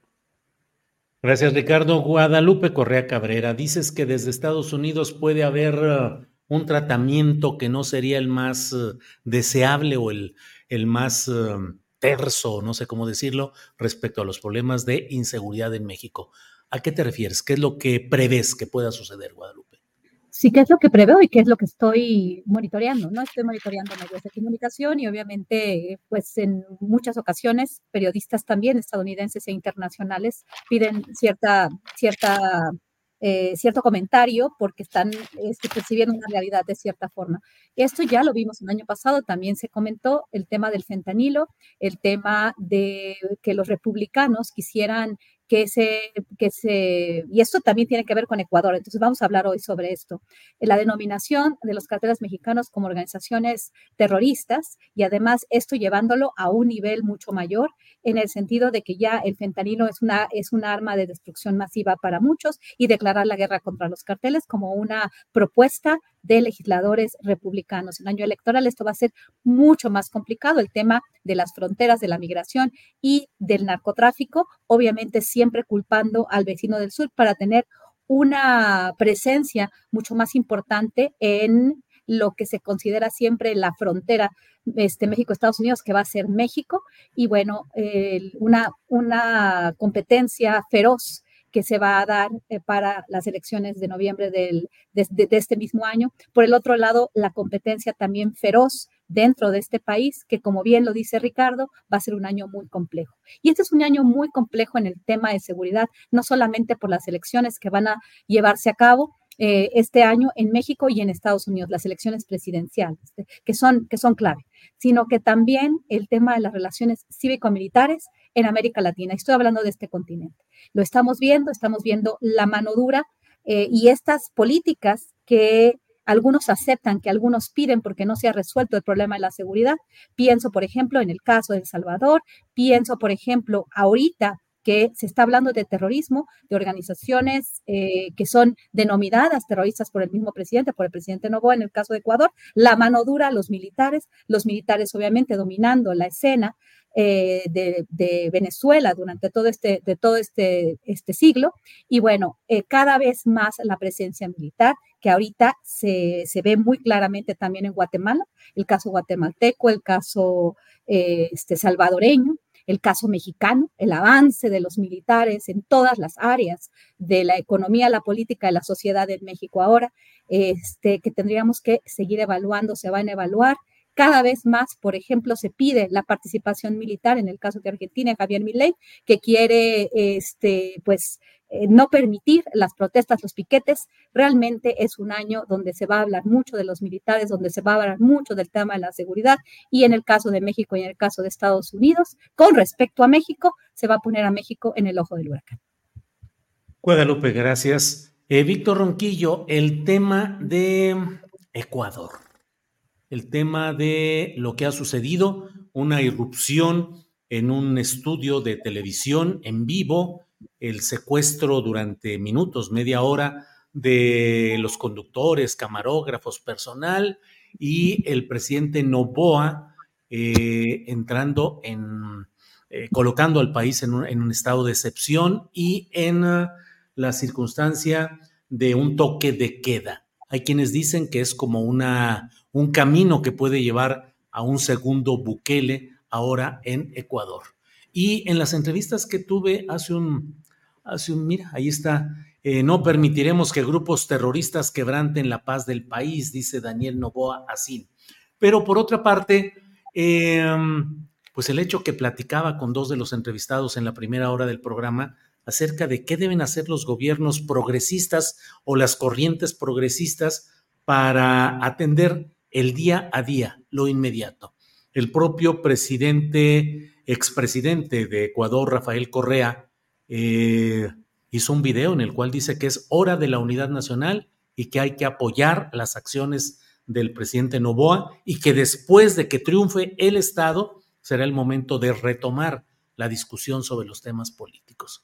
¿Qué opinas de Ecuador, del progresismo y de estos temas, Víctor Ronquillo, por favor? Sí, bueno, lo primero es que es, es un hecho innegable el que estos grupos de poder fáctico vinculados al crimen organizado y también a la corrupción política, como lo dije desde el inicio del programa, pues retan verdaderamente al Estado y eh, lastiman de manera grave a la construcción de instituciones democráticas de por sí débiles en los países de Latinoamérica. Es eh, terrible lo que ha ocurrido. Esos 15 minutos al aire en un, en un espacio televisivo que transmitía el noticiero del mediodía son francamente aterradores, como también lo son las imágenes que hoy podemos ver de ese Ecuador tomado por los militares, ¿no? Y lo mismo, las declaraciones nada, uh, ¿cómo decirlo? Pues desesperadas pero también lamentablemente eh, impertinentes de Novoa, ¿no? Diciendo que es el momento no de tener huevos de cartón, sino huevos de avestruz, recordando de alguna manera lo que ocurrió en México con el presidente Felipe Calderón usando una casaca militar que le quedaba grande, ¿no? Literalmente.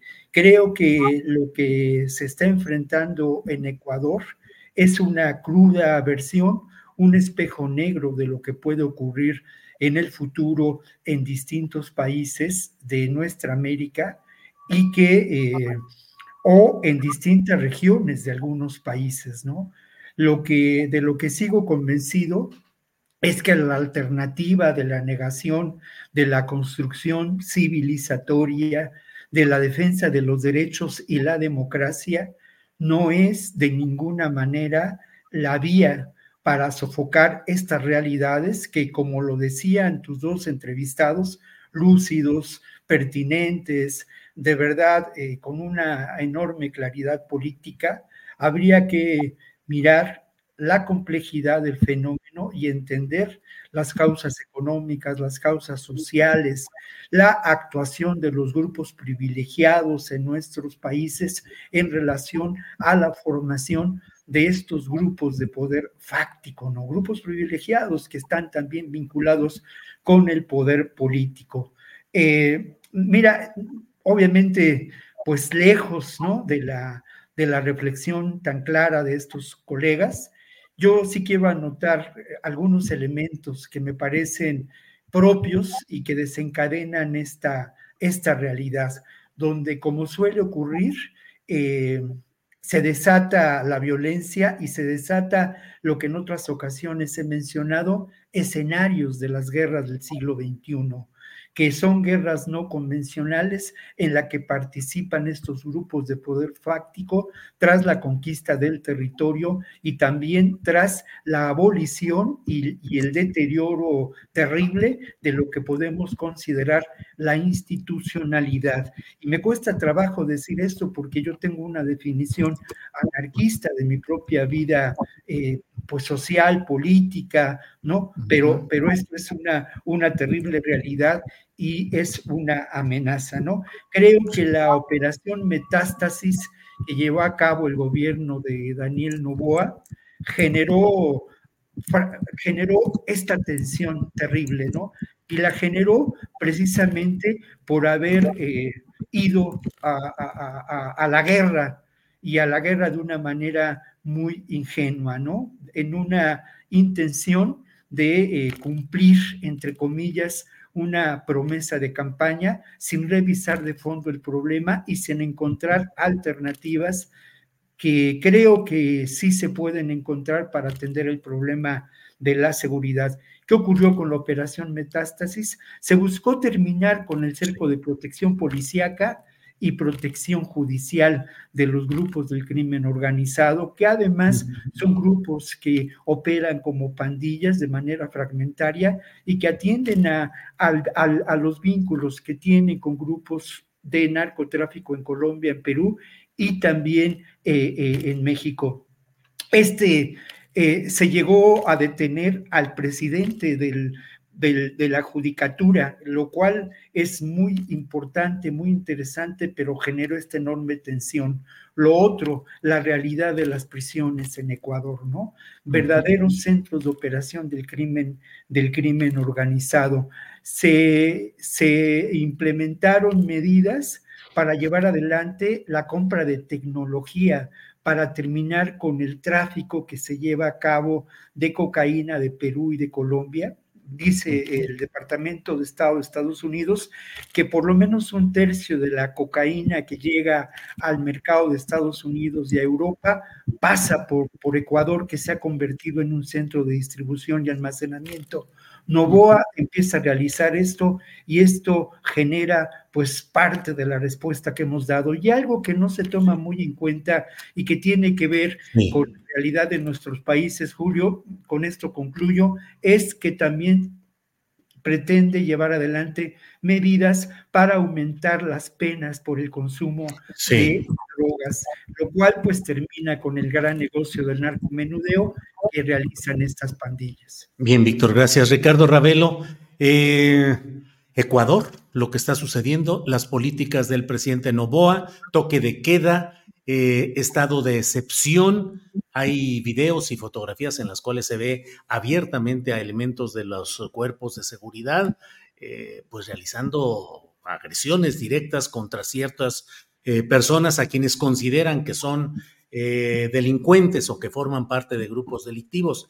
En Argentina, ya lo mencionaba también Guadalupe Correa Cabrera, hay la tendencia que ya anunció el propio vocero del gobierno de Javier Milei, el vocero Héctor Ardoni, creo que es el nombre, respecto a eh, la idea de que las fuerzas militares, el ejército de Argentina pueda entrar en auxilio de tareas de seguridad, sobre todo en Rosario, en aquel lugar. Y eh, cómo vas viendo pues esta evolución en la cual pareciera haber una eh, reproducción de algunas de las estampas que originalmente tienen como referencia Bukele. ¿Qué tanto se está bukelizando la política en algunos países, Ricardo? Pues mira, Julio, yo lo que veo es que pues está la mano de Washington, es decir, estas son instrucciones de Washington, militarizar todo el continente, lo van logrando. En México ya lo lograron, a pesar de que pues, el presidente López Obrador estaba en contra de militarizar el país y, y y peor aún, de que se ocuparan de tareas de seguridad. Y después de su viaje a Estados Unidos, si no mal recuerdo, en una entrevista que sostuvo con Trump, pues las cosas cambiaron. Y aquí está el país militarizado hasta el 2028, van a estar a cargo de la seguridad. Este, obviamente, bueno, todavía no vemos resultados en ningún aspecto de la seguridad de, México. Em, el tema de Ecuador, eh, me parece gravísimo y el presidente Novoa no, no, tenía, dos, tenía más que dos opciones, o dejar que siguieran las matanzas y que los pandilleros o criminales tomaran el control del territorio, o meter la mano fuerte como lo hizo ahora, declarando un estado de excepción de 60 días. Todo esto se deriva de la fuga, de la fuga de un capo, de un personaje de la delincuencia organizada conocido como el Fito, Adolfo Macías, que se fugó, bueno, purgaba una, una condena de 34 años en un penal de máxima seguridad, luego los abogados gestionaron que lo pasaran a una cárcel eh, ordinaria de donde se fugó. Eh, lo de Ecuador es, una, es una película de México. Este, todo esto que mencionó Víctor del control que hay en las prisiones por parte de los delincuentes, pues no se puede, este, no, se, no tiene otra explicación más que la corrupción. El actual presidente, eh, cuando era candidato, pues denunció que todo este asunto estaba eh, agravándose precisamente por la corrupción. El otro candidato, Fernando Villavicencio, que asesinaron en agosto, también eh, había denunciado muchísimas veces que la situación de inseguridad crecía debido a la complicidad entre funcionarios públicos y el crimen organizado ecuatoriano. Es decir, nada, nada que en México no ocurra. Lo que sí veo es que, bueno, en Ecuador se están tomando acciones y en México y en otros países no se hace absolutamente nada. La violencia continúa, los secuestros, los asesinatos, los robos, las masacres, los levantones, este, ya son dueños de todas las carreteras, eh, los criminales y la Guardia Nacional, pues bien, gracias, ¿no? Este, y Ecuador obviamente puede tener un, la situación puede tener un impacto hacia México. No nos separan muchos kilómetros, cerca de 3.000 o más de 3.000 kilómetros, cinco horas de vuelo. Estamos muy cerca y si esta situación se, se complica, obviamente, bueno, va a pasar lo del caso colombiano, es decir, los narcos colombianos se, fueron a Panamá, se fueron a Venezuela, se fueron a, otros, otros países de la región para continuar operando sus negocios ilegales. Obviamente México puede ser un territorio que pueda eh, ocuparse por parte de estos grupos. al, escapar o salir de Ecuador, pueden instalarse en, otros países y no descarto que ocurra en México, donde pues eh, es un territorio que se ha convertido, no de ahora, sino de hace muchos años, en un verdadero paraíso para mafiosos. Es decir, e, el nivel de impunidad que hay en México es tan grande que las inversiones del crimen organizado que se hacen en México son muy exitosas. Tienen menos del 1% de riesgo y el 99% de posibilidades de que nada les ocurra. Entonces México es un país muy atractivo para las mafias internacionales. Y como aquí no hay política anticrimen, pues bueno, no descarto que grupos del crimen organizado ecuatoriano se vengan a afincar a México y operar desde México. Entonces, además hay, mucha vinculación entre cárteles mexicanos y los ecuatorianos. De tal manera que pues creo que sí va hacia eso que tú mencionabas, a una suerte de buquelización las políticas eh, antimafia, eh, precisamente porque el modelo aplicado en, El Salvador, con todos los cuestionamientos que hay hacia el régimen de Bukele, pues ha, dado resultados. Eh, ayer platicaba con Guadalupe precisamente al respecto que en México se violan todos los días los derechos humanos y no se reparan los daños de las víctimas y tampoco hay resultados. En El Salvador se violan derechos humanos, pero hay resultados. Entonces, pues yo creo que puede ser un modelo que se va a copiar en otros países donde están eh, en crisis de inseguridad. Bien, gracias Ricardo Ravelo. En Guadalupe, se ha mencionado el hecho, dice Ricardo, que eh, pues parecieran instrucciones de Estados Unidos el ir militarizando el subcontinente, Latinoamérica, em, con gobiernos, eso lo, digo yo, con gobiernos de diverso signo eh, partidista. Pero finalmente, ¿para qué sería ese control del subcontinente latinoamericano por la vía del empoderamiento de los militares? Guadalupe. Claro, y es una excelente pregunta que aplica para todos los países y, que es una lógica, una lógica imperial, ¿no? Los imperios tienen más, más posibilidad, ¿no? De, de, tener un control sobre sus colonias. Hablamos, por ejemplo, en, en, términos de la teoría de la dependencia del centro de las periferias, el centro manejar sus periferias a través de pues su relación, ya sea con líderes eh, pues dictatoriales, dictadores, dictadores a veces más, más populares, o por otro lado, este, por regímenes militarizados. El tema de los militares y del control, pues le permite a las colonias este, establecer y en este, en este contexto, después de la reorganización de las cadenas de suministro a nivel internacional, que empiezan con la guerra en Ucrania, después el conflicto de Medio Oriente, también el COVID-19 y ahora con lo que parece ser un nuevo conflicto en Taiwán, pues todo este, este desmantelamiento de las cadenas de suministro, un mundo multipolar donde sí tenemos diferentes polos de poder. Estados Unidos quiere mantener o, le gustaría mantener el control de pues, las colonias o lo que llamamos la periferia en América Latina y es mucho más sencillo poder controlar los procesos productivos, hacer la reorganización territorial que se requiere para avanzar en una transición energética, para avanzar en, el control de las fronteras de América Latina y no dejar que China se incorpore eh, al, control de ciertos territorios, que no entre a territorios o que salga de territorios como Venezuela, que salga de territorios eh, de, algunas partes de, la economía en diferentes lugares de Latinoamérica. Por ejemplo, pienso en el caso nicaragüense y quizás también en algunos espacios con donde se logró de una forma muy, muy efectiva, por ejemplo, en el caso de México y el litio.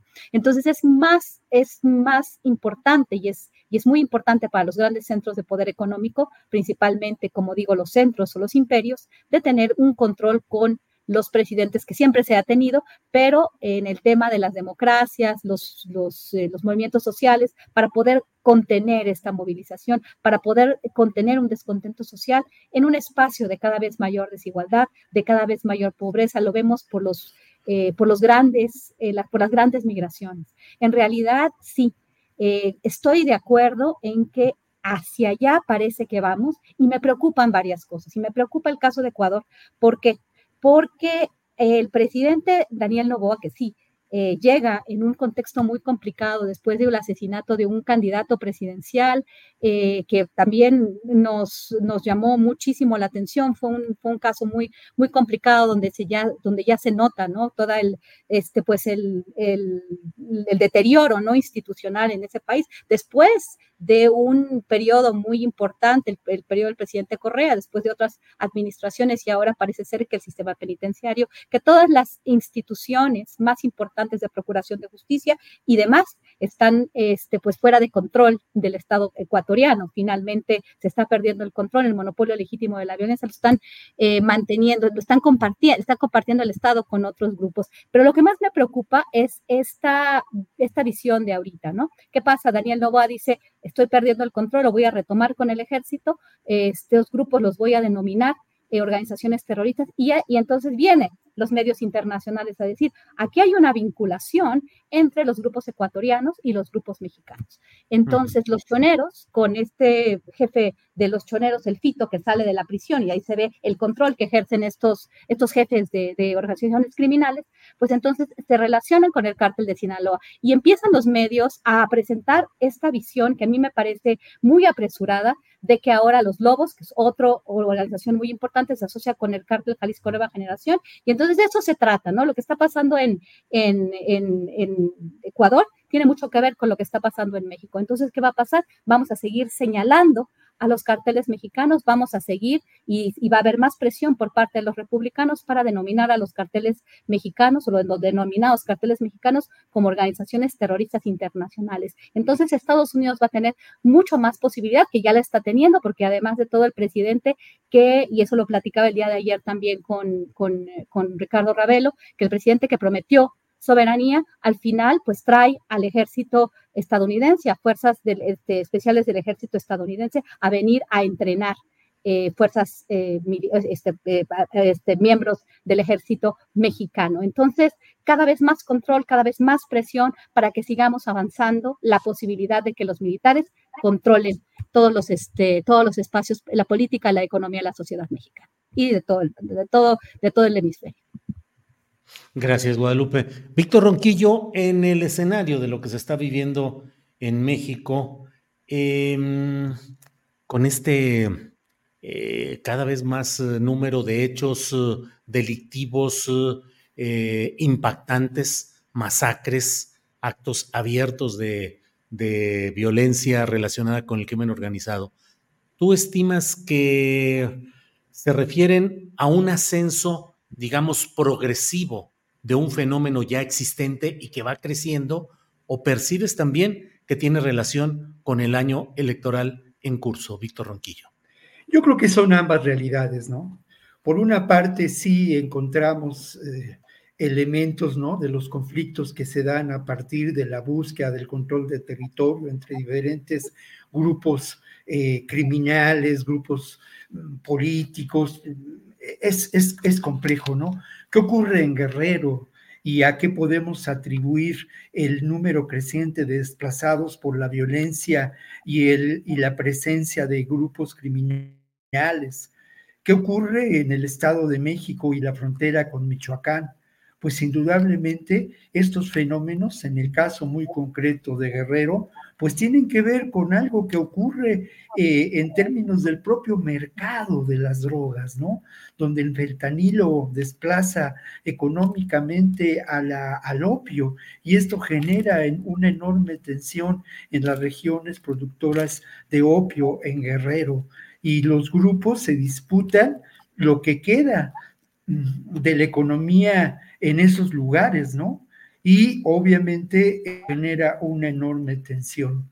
Por otra parte, eh, lo que pasa en, la frontera de Chiapas, cuando ante la migración creciente, pues existe una mayor militarización de la frontera en ambos lados, también en Guatemala y en, y en México, y esto genera pues una mayor vigilancia, claramente hay que decirlo así, y esto pues también provoca una mayor presencia y una mayor acción de los grupos del crimen organizado en frontera como Alapa, por ejemplo, ¿no? Una población lamentablemente tomada por el crimen organizado. Y, y, así podíamos revisar algunos de los hechos que se dan en distintas entidades del país. Pero lo que también es un hecho y es innegable es cómo estos grupos criminales han prosperado al amparo del poder político y prosperaron de manera creciente desde el proyecto de gobierno y de control político establecido por eh, Salinas de Gortari, con una visión pues eh, neoliberal del tema del quehacer social, humano, y obviamente estoy siendo eh, saltando muy rápido, pero con el foxismo encontramos también una expresión de esta realidad cuando los gobernadores se convierten en reyes de su propia ínsula, ¿no? Como le ocurre a Sancho Panza en la segunda parte del Quijote, ¿no? Y luego encontramos la degradación total del sistema político mexicano con Peña Nieto y un creciente militarismo que tiene un momento culminante, un creciente militarismo desde Salinas de Gortari en términos de la acción y presencia del Estado en labores de seguridad pública y que tiene un momento determinante respondiendo a intereses eh, que ya aquí hemos puesto sobre la mesa con Felipe Calderón, ¿no? Entonces, sin duda, estos grupos tienen alianzas con sectores conservadores dentro de lo que podemos considerar el escenario político mexicano. No es surrealismo, es la pura realidad, pero el secretario de Seguridad Pública de nuestro país se encuentra en vías de ser sentenciado en una corte de Estados Unidos por ser integrante de uno de los grupos criminales, de acuerdo a la versión oficial, más poderosos del mundo. O sea, esto nos habla también de cómo estos grupos a quienes conviene generar irritación social, inestabilidad, mm, generar también una tensión política creciente y obviamente incidir en la opinión pública y desvirtuar el proceso electoral en el que ya nos encontramos, pues tienen capacidad también para provocar hechos, eventos de terror y de violencia. Lo que ocurrió en Tabasco, lo que ocurrió hace algunos meses en la zona del Bajío, pues pueden tener una explicación en estos hechos, ¿no? Tristemente, y, esto me lo dijo un colega que no, al que no, del que no voy a mencionar el nombre porque es un, un comentario muy fuerte. Pero mira, si tú en estos momentos como integrante de estos grupos terribles de poder fáctico decides asesinar a un periodista, vas a tener una repercusión internacional y eso va a generar una pues acción de, eh, de eh, enturbiar a un proceso, a un proceso social y a un proceso político en donde aspiramos a construir la democracia 90 millones de mexicanos que vamos a ir a votar. Bien, Víctor. Ricardo Ravelo, em, antes de ir a, a, la, a la siguiente, al siguiente planteamiento, dejen, permítanme decirle a la audiencia que hoy ha habido una circunstancia en la cual, y leo lo que la jornada ha publicado en su portal hace algunos minutos. Dice, familiares de los 43 se levantan de la mesa de negociación con la Secretaría de Gobernación. La nota de Jessica Chantomila dice, padres y madres de los 43 normalistas se levantaron de la mesa de negociación con el subsecretario de Derechos Humanos de la Secretaría de Gobernación, Arturo Medina, en el que se discutirían sus demandas para acceder a los archivos sobre el caso en poder del Estado mexicano. Se levantaron de ahí, dijeron que, dijo Mario González, padre de César Manuel, uno de los normalistas desaparecidos, dijo, eh, la información que nosotros queremos del ejército mexicano nos la esconden, no nos la dan.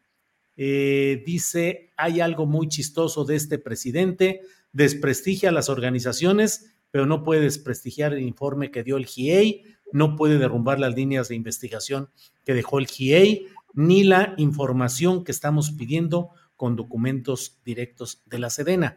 Y están anunciando ya, y está ya disponible la liga en esta transmisión en el Centro Pro de Derechos Humanos, posición de las madres y padres del caso Ayotzinapa frente a la negativa del gobierno a entregar eh, documentos militares. Intento de dividirlos suspensión de la COBAG, o sea, de la Comisión eh, sobre la Violencia en el caso Ayotzinapa.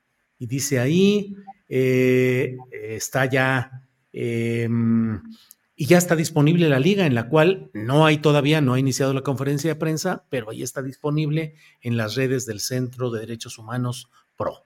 Bueno, Ricardo Ravelo, mmm, ¿Crees posible o probable que pueda haber inducción de hechos violentos graves en México para tratar de crear incertidumbre, desestabilización rumbo a las elecciones de 2024?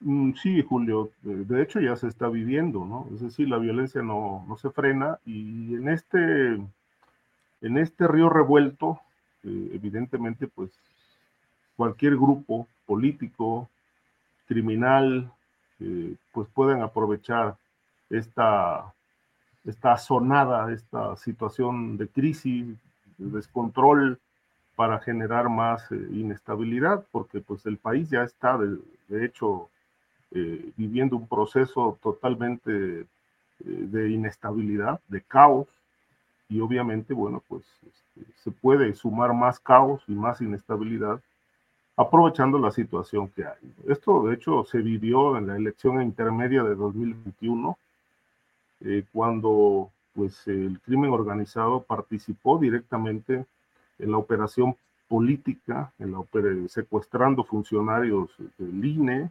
eh, bajando, como se dice comúnmente, del caballo a varios candidatos, asesinados, amenazados.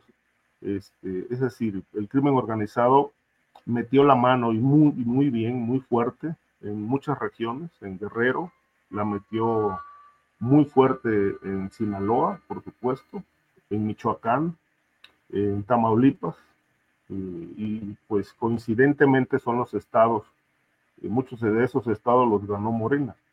Este, yo he dicho aquí y he sostenido y sostengo que pues me parece una coincidencia que, lleva al sospechosismo este, de, que los estados que ganó Morena ahora están bajo el control del cártel de Sinaloa, precisamente el cártel que ha sido señalado y denunciado como el que operó en buena parte del país en favor de ese partido o de los candidatos de ese partido en la elección intermedia de 2021, eh, financiando campañas y, operando electoralmente también en favor de candidatos. Este, entonces, pues creo que tiene una muy buena participación el, el crimen organizado en, en, años electorales. Me llama mucho la atención, por ejemplo, que la, la alcaldesa de Chilpancingo, la que, aquella que filmaron con, con un líder de los ardillos, este, pues ahora es candidata o va a ser candidata al Senado de la República. Me preocupa muchísimo que pues el 90% de los municipios del país estén gobernados por personajes ligados directa o indirectamente a alguna modalidad criminal. Y me preocupa muchísimo que pues este, se esté perdiendo esta línea que separaba al poder político del criminal y que hoy solamente exista una clase, en casi buena parte del país, en buena parte del país, una clase, la clase criminal en el poder. Eh, este ascenso del crimen organizado al poder, a las legislaturas, a los municipios, los municipios libres está perdido completamente. Este, y ahí digo que es el reino de la, de la delincuencia con el cobro de piso, la venta de droga, el control de las policías, etcétera. Pues bueno, todo esto son, son escenarios que no tienen otro, otro destino más que eh, la violencia. Va a seguir la violencia y obviamente a los candidatos que no se alineen con el crimen organizado, pues los van a asesinar y los van a desaparecer. Quien se alinee llegará al poder con el apoyo del crimen. Quien no se alinee lo van a asesinar o lo van a amenazar o lo van a desaparecer. Esas son las realidades que yo percibo que van a ocurrir este año. Eh, ¿A partir de qué? A partir de, lo que se ha observado en los últimos años en el país, que hay una total impunidad, eh, cero, cero política criminal, este, y obviamente ahí donde hay impunidad, donde no se aplica la ley, pues bueno, florece el crimen organizado. Las complicidades también están impunes, se conocen qué empresarios están lavando dinero para el crimen, los políticos vinculados, pero no se les toca. Es la clase, la clase gobernante, la, la clase gobernante es la clase criminal. Y obviamente, como aquí lo he dicho, como la clase criminal es la que gobierna, pues bueno, evidentemente ellos no se van a investigar a sí mismos.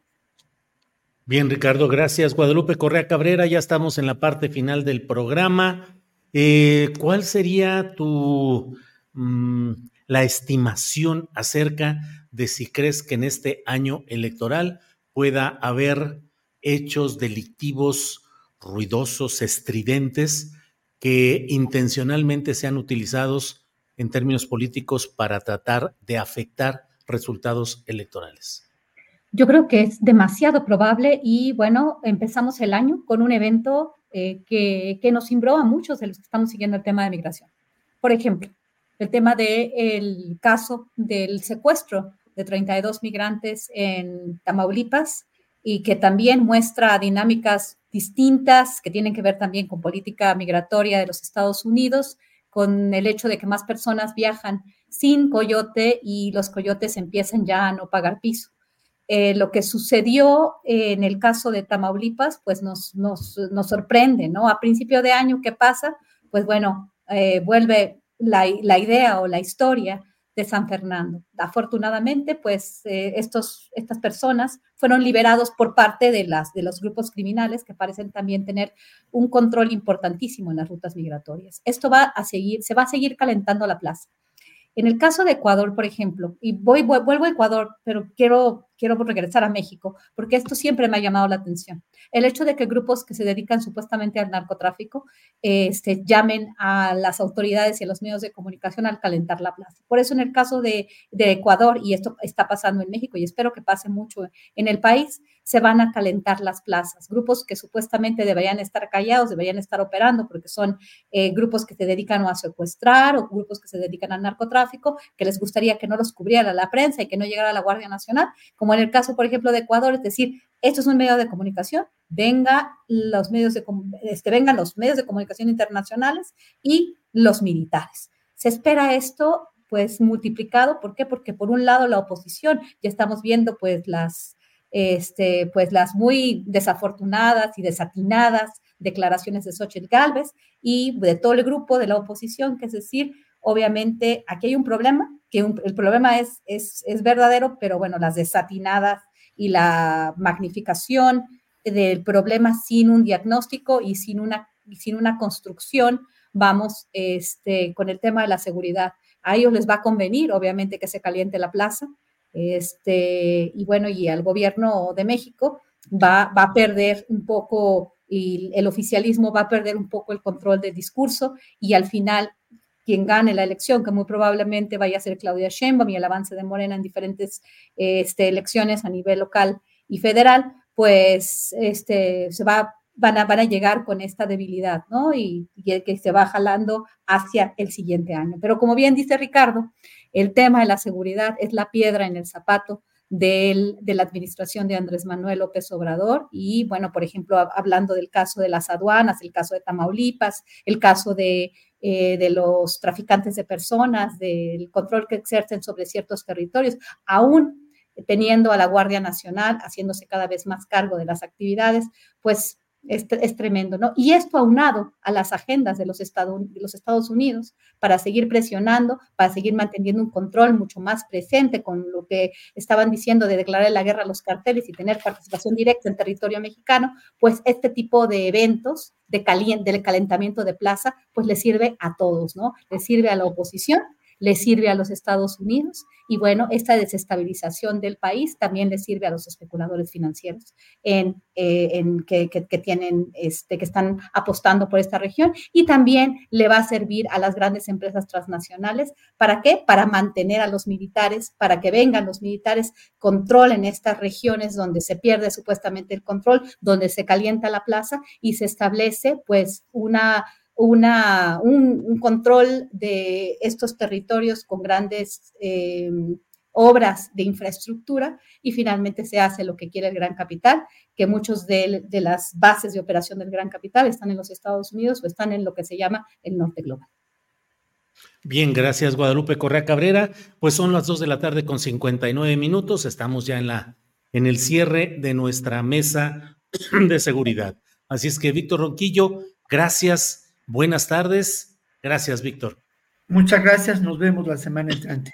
Gracias, Víctor. Ricardo Ravelo, gracias y buenas tardes. Igualmente, Julio, gracias. Eh, un saludo a Víctor, a Guadalupe, a ti en, lo particular. Que tengan un buen fin de semana. Guadalupe Correa Cabrera, gracias y buenas tardes. Muchas gracias, Julio. Un saludo a Víctor, a Ricardo y a ti y que tengan una excelente semana. Nos vemos la próxima semana. Bien, muchas gracias. Nos vemos pronto. Hasta luego. Gracias. Son las eh, ya las 2 de la tarde con 59 minutos. Estamos a unos segundos. Ya son las 3 de la tarde, las 3 de la tarde en punto. Déjeme ver qué es lo que hay sobre, mm, eh, sobre estos temas. Miren, el Instituto de Ciencias Nucleares de la UNAM dice podemos decir que se han cumplido al menos 75% de los objetivos planteados para esta primera misión, la cual creó el camino futuro de México hacia la Luna. Eso está en un tuit que ahorita compartiremos con ustedes. Eh, es eh, parte de la información más reciente. Ahí está ese tuit. Em, Dice, no estoy llorando, se me metió una colmena en el ojo. después de casi 10 años de arduo trabajo de académicos y la colaboración de más de 250 estudiantes, te compartimos el momento exacto en que se confirmó el exitoso funcionamiento de Colmena en el espacio profundo. Y déjeme ver si hay algo respecto a la conferencia de prensa que han anunciado, que han anunciado en eh, no ha comenzado la conferencia de prensa de los padres de los 43 normalistas y bueno, como le he dicho, está pendiente la posición de los padres y madres del caso Ayotzinapa frente a la negativa del gobierno a entregar documentos militares. Es eh, la exigencia que está ahí y ello pues es eh, una continuidad de este proceso, yo lo he comentado aquí una y otra vez, que es un proceso de un cierre, una, un endurecimiento de las posturas del gobierno federal de no abrir más la posibilidad de que se conozca lo que ha ido sucediendo en este tema de Ayotzinapa ante las exigencias de los padres de familia, padres y madres de familia, que particularmente exigen eh, la entrega de documentos militares que están plenamente identificados y que se han señalado una y otra vez, em, pero sin embargo no han tenido la respuesta adecuada más que em, en términos declarativos de que se instruye, de que se entreguen, pero hasta el momento no ha habido nada concreto y ese es el punto en el cual está en estos momentos el, eh, la postura de padres y madres de familia de los 43. Estaremos atentos y lo platicaremos hoy en la noche en la videocharla astillada. Recuerde que hoy a las 5 de la tarde está Paco Cruz con su videocharla cruzada, 5 de la tarde el gran Paco Cruz, 8 de la noche está Claudia Villegas con su programa de economía social con el equipo de la revista Fortuna y a las nueve de la noche estaré yo con una videocharla astillada. Le voy adelantando que voy a platicar con Gibran Ramírez, que durante mucho tiempo fue uno de los cuadros intelectuales y de debate más relevantes de la 4T, que entró en un proceso de distanciamiento, de no sé si ruptura ya total y absoluta, y estuvo ayer en un acto eh, de Movimiento Ciudadano acompañando a su actual pareja, su compañera, que es regidora por uh, un municipio de Coahuila a nombre de MC. Entiendo que llegó por Morena y luego pasó a MC. Estuvo ahí y bueno, vamos a platicar con él a ver qué es lo que está en su futuro inmediato, si se va a Movimiento Ciudadano y en fin, platicaremos con él hoy a las nueve de la noche. Nos vemos y muchas gracias por su amable atención por eh, todo lo que nos han eh, comentado y nos han hecho llegar hasta este programa. Seguimos adelante, nos vemos en el curso del día. Gracias, hasta pronto.